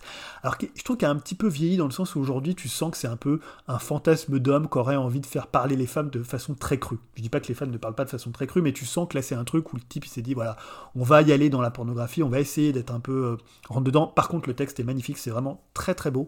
Euh, voilà, comme je dis, c'est un petit peu vieilli, peut-être que ça a pas passé l'étape MeToo, tu vois, peut-être que le livre il est un peu raccroché à ça, ah, ah. parce que c'est du fantasme d'homme donc c'est une vision très masculine de la sexualité des femmes euh, fantasmée euh, avec un peu un rapport vraiment euh, genre les femmes qui deviennent presque des hommes et c'est même dit à l'intérieur du texte. Mais honnêtement je trouve que c'est encore un texte qui est à la fois licencieux à la fois érotique à la fois pornographique et très très fort en termes de style. Après on le dira jamais assez recontextualiser toujours les œuvres. Il faut toujours savoir, il faut regarder quand on, quand, on, quand on lit, quand on regarde un film, quand on écoute, il faut voir quand est-ce que ça a été créé et ne pas juger en fonction de, de, l'époque où on la, on la, regarde parce que sinon on peut plus rien faire, on peut plus regarder, on peut plus, tu peux parler de Woody Allen, ça va être compliqué de voir certains Woody Allen, euh, sachant ce qu'il a fait maintenant, il y a beaucoup d'actes, enfin, et, et, c'est compliqué et effectivement une lecture comme ça, si on la recontextualise à aujourd'hui, ça va être compliqué, mais il faut mm. voir à une certaine époque. Alors c'est public averti, c'est bien ce qu'on dit, c'est-à-dire qu'il faut savoir que c'est une, image de l'époque, mais on ne peut pas reprocher aux gens d'une époque d'écrire comme, comme à leur époque. Euh, on en reparlera peut-être dans, dans 30 ans euh, des écrits de maintenant. Donc on peut pas, mm. il ne faut pas juger après, euh, voilà, il faut recontextualiser, il faut dire que ça a été fait à une époque. Et, puis tu vois, c'est la vie des œuvres. Au bout d'un moment, il y a des œuvres qui ah, passent, qui passent le temps et, d'autres bah, qui étaient très à la mode à une époque et qui sont devenues obsolètes. et d'autres qui étaient un peu sur le côté, sur euh, voilà, qui finalement reviennent sur le devant de la scène et qui ont une modernité qu'on leur prêtait pas à l'époque. Exactement. Enfin, l'histoire de la littérature est pleine de ce genre d'œuvres voilà, qui sont revenus sur le devant de la scène. Euh, je sais pas si toi t'as. Si, alors moi c'est en même temps c'était rendre hommage à quelqu'un euh, en plus que j'avais euh, le hasard a fait que j'avais rencontré et que j'avais trouvé extrêmement sympathique et qui a fait beaucoup. J'ai quasiment lu tous ses livres. C'est Jean Telet. Et Jean Telet, il n'a pas la langue dans sa poche. Hein. C'est le mari de Miu Miu aussi, hein. je ne sais pas si tu sais, mais euh, sais pas. Euh, qui est décédé, euh, mais vraiment, je crois qu'il est mort d'une intoxication alimentaire l'année dernière. Le truc vraiment pas de chance, surtout qu'il était jeune. et voilà, c'était très très. Enfin moi, ça m'a touché parce que voilà, je l'avais rencontré sur un salon du livre. Il est hyper gentil et d'ailleurs il m'avait dédicacé, il m'avait Euh, il m'avait dédicacé le bouquin, il avait fait des ciseaux avec. Euh, enfin bref, il est drôle. on en reparlera une autre fois parce que je reparlerai de, cet autre livre-là, mais il faut que je le termine avant. Et là, je voulais parler peut-être de son roman, enfin qu'il a rendu célèbre, peut-être. C'est La Montespan, en fait, qui avait eu le Grand Prix du roman historique. Alors, c'est ça qui est drôle, c'est que lui, il a cette fâcheuse tendance à mélanger toujours l'histoire, des vraies histoires, avec effectivement des choses réelles, des choses complètement inventées, des choses sexuelles, des choses extrêmement crues, mais extrêmement crues. Donc vous prenez un jeu François Villon, je sais pas si tu en as déjà lu du Telet, euh, il y a toujours ce côté, ce fil conducteur historique avec des personnages complètement euh, euh, barrés. Et là, il s'appuie sur des choses réelles. En fait, la Montespan, c'est quoi? Ça parle de quoi? Et c'est ça ce qui est assez drôle, c'est on est au temps du roi Soleil, hein, de Louis XIV, et il était bon à cette époque que sa femme, en fait, soit choisie comme maîtresse que le roi la choisisse. D'accord? Euh, C'était très bien vu, puis on était content parce que ça permettait d'avoir des, des, avantages, hein, des avantages financiers, puis c'était quand même très très classe. Sauf que pour notre marquis de Montespan, euh, Montespan Louis-Henri de Bartaillan, lui, ah bah, il n'accepte pas. Il est d'une jalousie maladive. Et du coup, pour montrer sa désinvolture et surtout le côté euh, dégoûté qu'il peut avoir, c'est que sur son. sur. comment Sur sur son char, enfin sur, euh, comment on appelle ça, sur, euh, merde, j'ai oublié le nom, euh, c'est pas un char, c'est un, comment, comment on appelle ça à l'époque, tu sais, sa voiture, mais c'est pas une voiture, c'est un carrosse, voilà, chercher le terme, j'ai du mal à se torser. trouvais pas. voilà, sur son carrosse, en fait, il met des cornes comme il est cocu. Voilà, il se comme ça. Et en fait, donc on a cette histoire de gars qui n'accepte pas et qui est capable de vouloir aller tuer le roi, en fait, euh, pour pouvoir récupérer sa femme. Alors, tu vas me dire, mais où est la, sexualité, etc. là-dedans? Bah, C'est que c'est montré d'une manière crue et on a beaucoup. C'est un bouquin historico-érotique. C'est ça qui est assez drôle, comme quasiment tous ces livres. Tous ces livres parlent de cul. Tous, ouais. exception. Et voilà, celui-ci, euh, c'est peut-être pas le plus, on va dire, euh, le plus, le plus trashos. Euh, il existe aussi en BD, il a été refait en BD, donc une BD érotique. Hein. Mais franchement, si vous voulez commencer, si vous voulez rigoler, je trouve que pour l'été à lire sur la plage, c'est quand même extrêmement sympathique à lire. Lisez un telé. Alors, il y en a qui sont un peu plus trash que d'autres, hein, mais celui-ci, il se lit bien, il est très très bien et on en reparlera, j'en reparlerai d'autres. mais vraiment, c'est quelqu'un qui vaut, qui vaut quand même. C'est extrêmement fluide, c'est très facile à lire et, et voilà, il y a toujours ce petit côté euh, voilà, fripon, très français, hein, voilà, avec euh, on ose parler, des fois c'est un peu cracra, etc. quand euh, vous imaginez, on est à l'époque du roi soleil, mais des fois l'hygiène n'est pas au beau fixe, donc des fois on parle de la, variole du, du, roi, etc. Des trucs un peu crado, mais franchement, c'est à, c'est à lire et c'est extrêmement drôle, et pour l'été c'est parfait. Alors moi j'ai un, dernier livre, je sais pas si tu en auras un autre après, mais euh, euh, pour le coup qui n'est pas à lire pour l'été. On parlait tout à l'heure des tabous un peu euh, immémoriaux de ce que finalement on dépasse jamais. Et c'est un bouquin, je sais pas si tu connais Gabrielle Whitcop. Non, je ne connais pas. Et à la sortie, donc c'est une écrivaine, je crois qu'elle était anglaise, mais elle parlait, je crois, très bien français. Elle a écrit en 72 son premier roman, qui fait même pas une centaine de pages et qui s'appelle Le Nécrophile c'est pour ça que j'en parlais tout à l'heure, et qui est en fait le, journal intime d'un nécrophile hein, qui s'appelle Lucien, euh, qui est un amateur d'art, euh, d'un amateur d'art japonais d'ailleurs je crois, et en fait qui va raconter, mais alors d'une manière très, c'est un peu euh, issu du, du, romantisme noir, c'est un texte qui est très, très lyrique, très ciselé, et donc, et c'est marrant parce que j'en ai relu des bouts hier, et même encore hier, ça m'a un peu, tu vois, choqué. La première mm. scène, c'est euh, donc il déterre des cadavres, euh, je crois au cimetière du Montparnasse, et là il déterre le cadavre d'une enfant. Et donc, il parle de la vulve de cette petite, euh, de cette ah petite fille. Ah oui. Et donc, il y a cette scène, même encore hier, qui m'a choqué. Tu sais, des fois, les, les, ça arrive que les morts aient encore des rejets, des, voilà, qui peuvent encore, peuvent encore vomir à un moment donné. C'est un truc, une espèce de réflexe, euh, voilà. Et donc là, il est en train, voilà, de regarder sa vulve, de l'observer, de, et elle lui vomit dessus. Donc, euh, encore, il décrit ça, il dit, oh, elle m'a fait un truc horrible. Vous savez pas ce qu'elle m'a fait hier. Elle a vomi à un moment. J'étais obligé de tout nettoyer. Alors, c'est évidemment, je, je lis pas le truc, c'est mieux écrit que ça. Euh, mais voilà, c'est un livre qui conserve encore aujourd'hui, je trouve, bah, tout son côté tabou. Et en même temps, c'est un super beau texte. Alors, je dis pas dedans que dedans tu prends parti, un peu comme on parlerait de l'Odita de Nabokov, tu prends parti avec le personnage de Herbert Herbert, tu prendrais parti pour lui. Là, c'est quelque chose qui reste de l'esthétisme, qui est un peu, tu sais, un peu dans la tradition de Barbet d'Orvilly, de, de, Baudelaire, de Lautréamont, de toute cette littérature comme ça un peu noire, euh, ce que j'appellerais romantisme noir. Et Whitcop, elle est un peu de cette tradition, elle est euh, évidemment de plus du XXe siècle, mais c'est un texte qui est très très beau en fait, et euh, mais qui est finalement sur ce que je, dirais moi être un peu le tabou ultime. Ah, c'est vrai que la, on- nécrophilie, Ah ouais, euh, je pense pas qu'on puisse faire. Voilà, je pense que c'est presque la chose qui choquerait le plus les gens. Alors aujourd'hui, il y a la pédophilie évidemment, mais je pense que la nécrophilie, c'est un truc, et on le sait dans toutes les sociétés, c'est presque le tabou ultime en fait. euh. C'est le tabou ultime. Et, ouais. et je vous le conseille quand même, alors pas à lire sur la plage parce que c'est pas, euh, c'est pas forcément le, le texte le plus sympathique pour l'été. C'est pas un texte fondamentalement excitant, mais c'est un texte, un, un texte esthétiquement vraiment euh, fabuleux. Donc le nécrophile de Gabriel Ludkop. Bien, bien, bien. C'est voilà, on, les, les écrits terminent. euh, voilà, c'est mais mais c'est ça aussi quelque part. hein, c'est les, ouais. c'est c'est aller, c'est traverser les tabous aussi.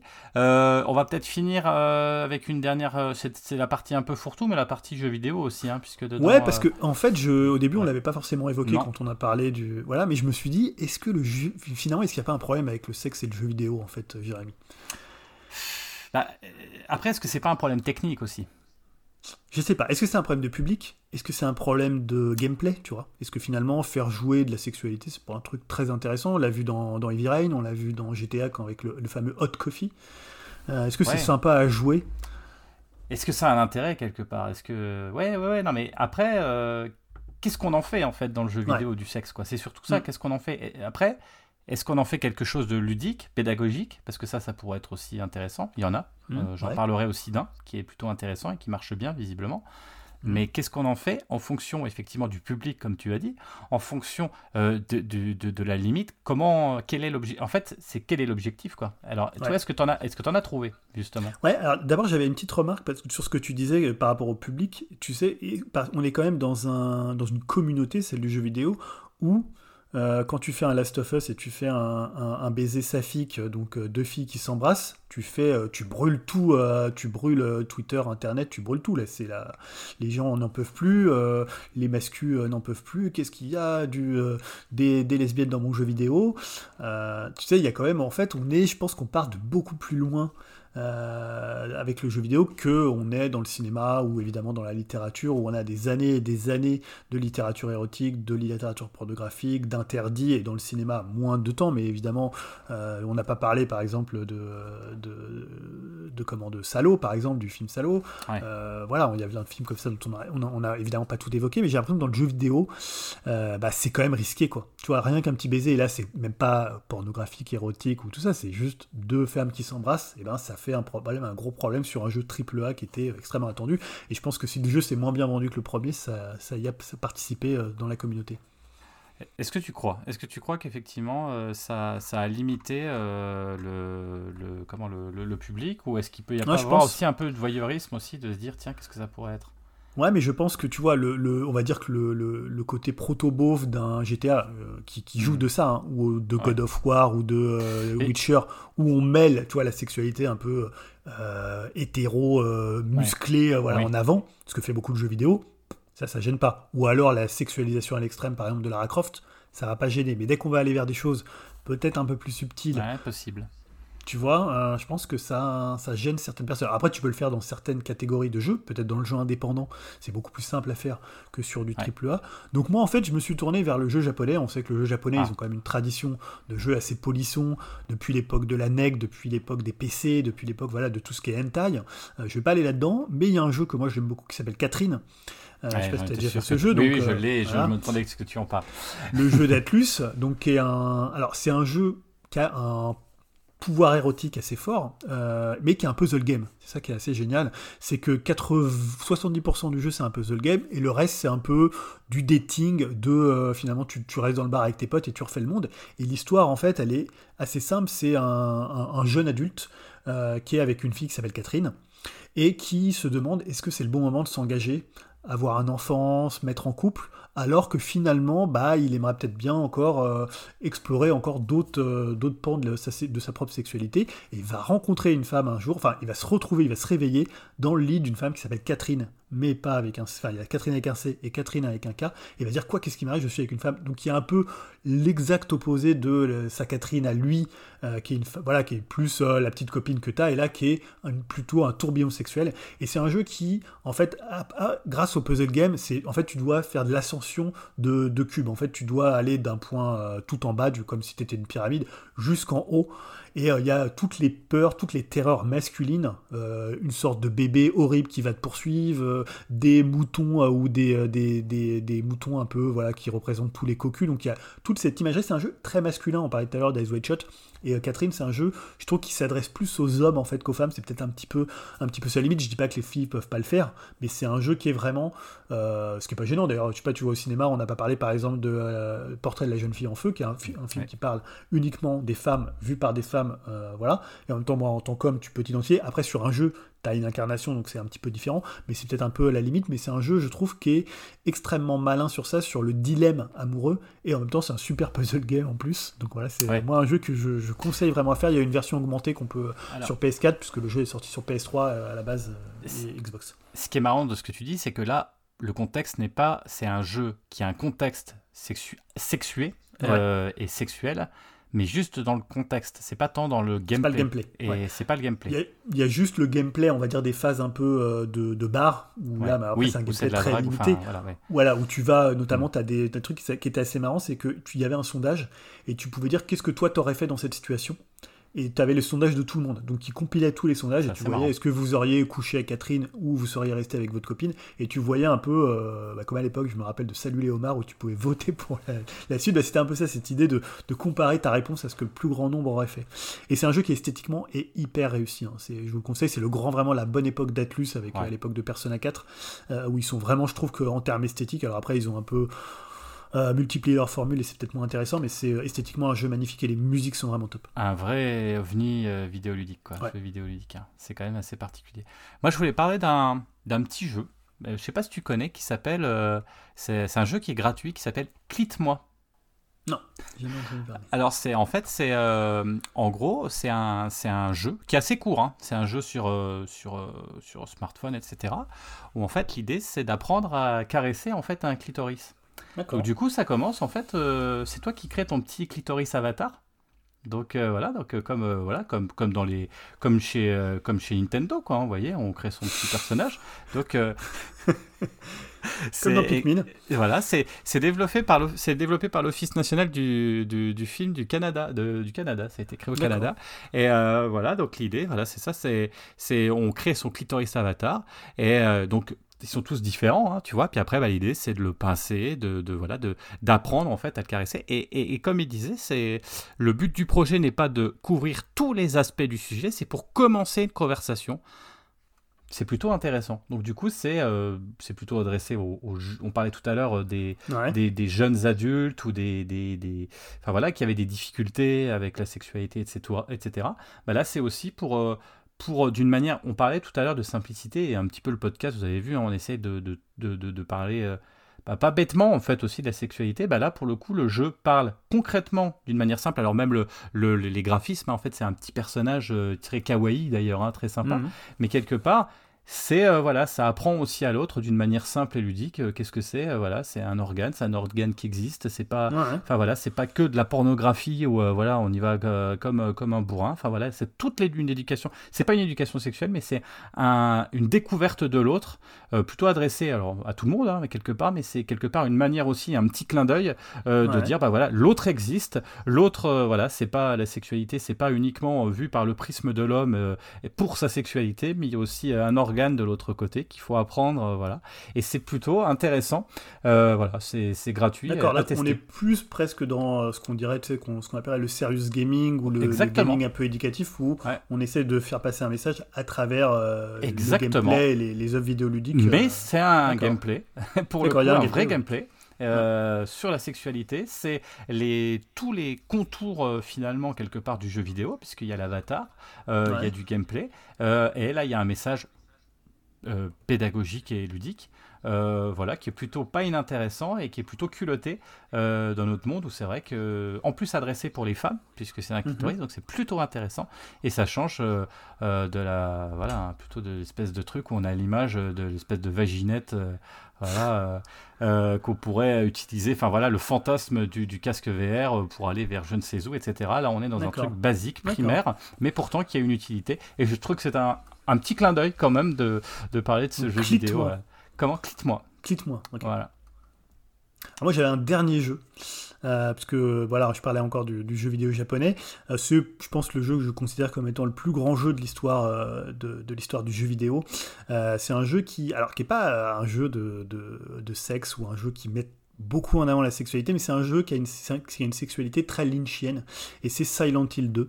Je sais pas si tu as déjà fait Silent Hill 2. Ah, alors je l'ai pas fait celui-ci, mais alors je suis très étonné que tu parles de. Là, je... pourquoi Silent Hill 2 Parce que Silent Hill 2, ça raconte quoi? Ça raconte l'histoire de James Sunderland qui a perdu sa femme, hein, et un jour il reçoit une lettre de sa femme qui lui dit qu'elle est bien vivante et qu'elle l'attend à Silent Hill, qui est le lieu en fait où euh, ils avaient passé un séjour dans un hôtel. Et donc quand il va se rendre à Silent Hill, hein, qui est euh, une espèce de ville hein, comme ça fantasmée, euh, il va s'apercevoir qu'il y a une autre femme qui s'appelle Maria, donc une sorte de double ultra sexualisé de sa défunte épouse, qui s'appelle Marie, donc pour le coup qui est une femme beaucoup plus virginale, beaucoup plus habillée, pas de tout doux, de manière soit très érotique ou très vulgaire, et par contre Maria, elle, elle est très rentre dedans très direct. Elle est extrêmement sexuelle, tu vois, un peu comme dans Lost Highway peut, peut l'être euh, dans la deuxième partie, le personnage de Patricia Arquette. C'est vraiment cette, euh, cette, cette, double tendance entre la Patricia Arquette du début, euh, tu vois, très brune, très, très femme d'intérieur parfaite, même si les, les deux sous sont différents, et parce qu'on n'a pas parlé non plus d'ailleurs de Lynch. Hein. Lynch et la sexualité, c'est hyper important. Ça prouve qu'on pourra peut-être faire un autre ah, numéro 2. Hein. Et la, évidemment, la Patricia Arquette blonde, qui est complètement irradiée, intensifiée la deuxième partie. Et c'est sur ce même modèle de femme double. Hein. C'est très hollywoodien, très Hitchcockien aussi. On, l'a vu dans plein de films. Et dans Silent Hill 2, je trouve que c'est extrêmement bien utilisé.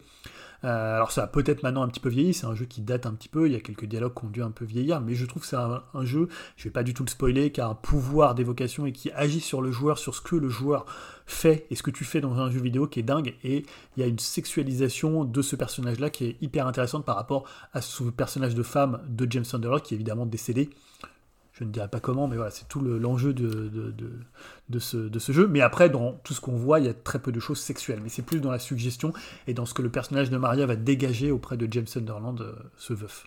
Eh ben écoute, tu m'as vraiment donné envie parce que je voyais pas ça. Ah, c'est un grand jeu. C'est un très très grand jeu. Euh, ouais, et quelle année? C'est sur quelle console? Est-ce qu'il y a eu des rééditions? Alors PS2, PS2, à l'époque. Euh, donc les années, je dirais 94 peut-être. Ah, J'ai peur de dire une bêtise. Là, on est en PS2, 94, PS1, donc 80... on est plus 2000. Ouais, on doit peut-être être 2000. Oui, oui tu as totalement raison. Parce qu'on est après la Dreamcast, donc ça doit ah être peut-être 2001 ou 2002. D'accord, ok. Je, bah...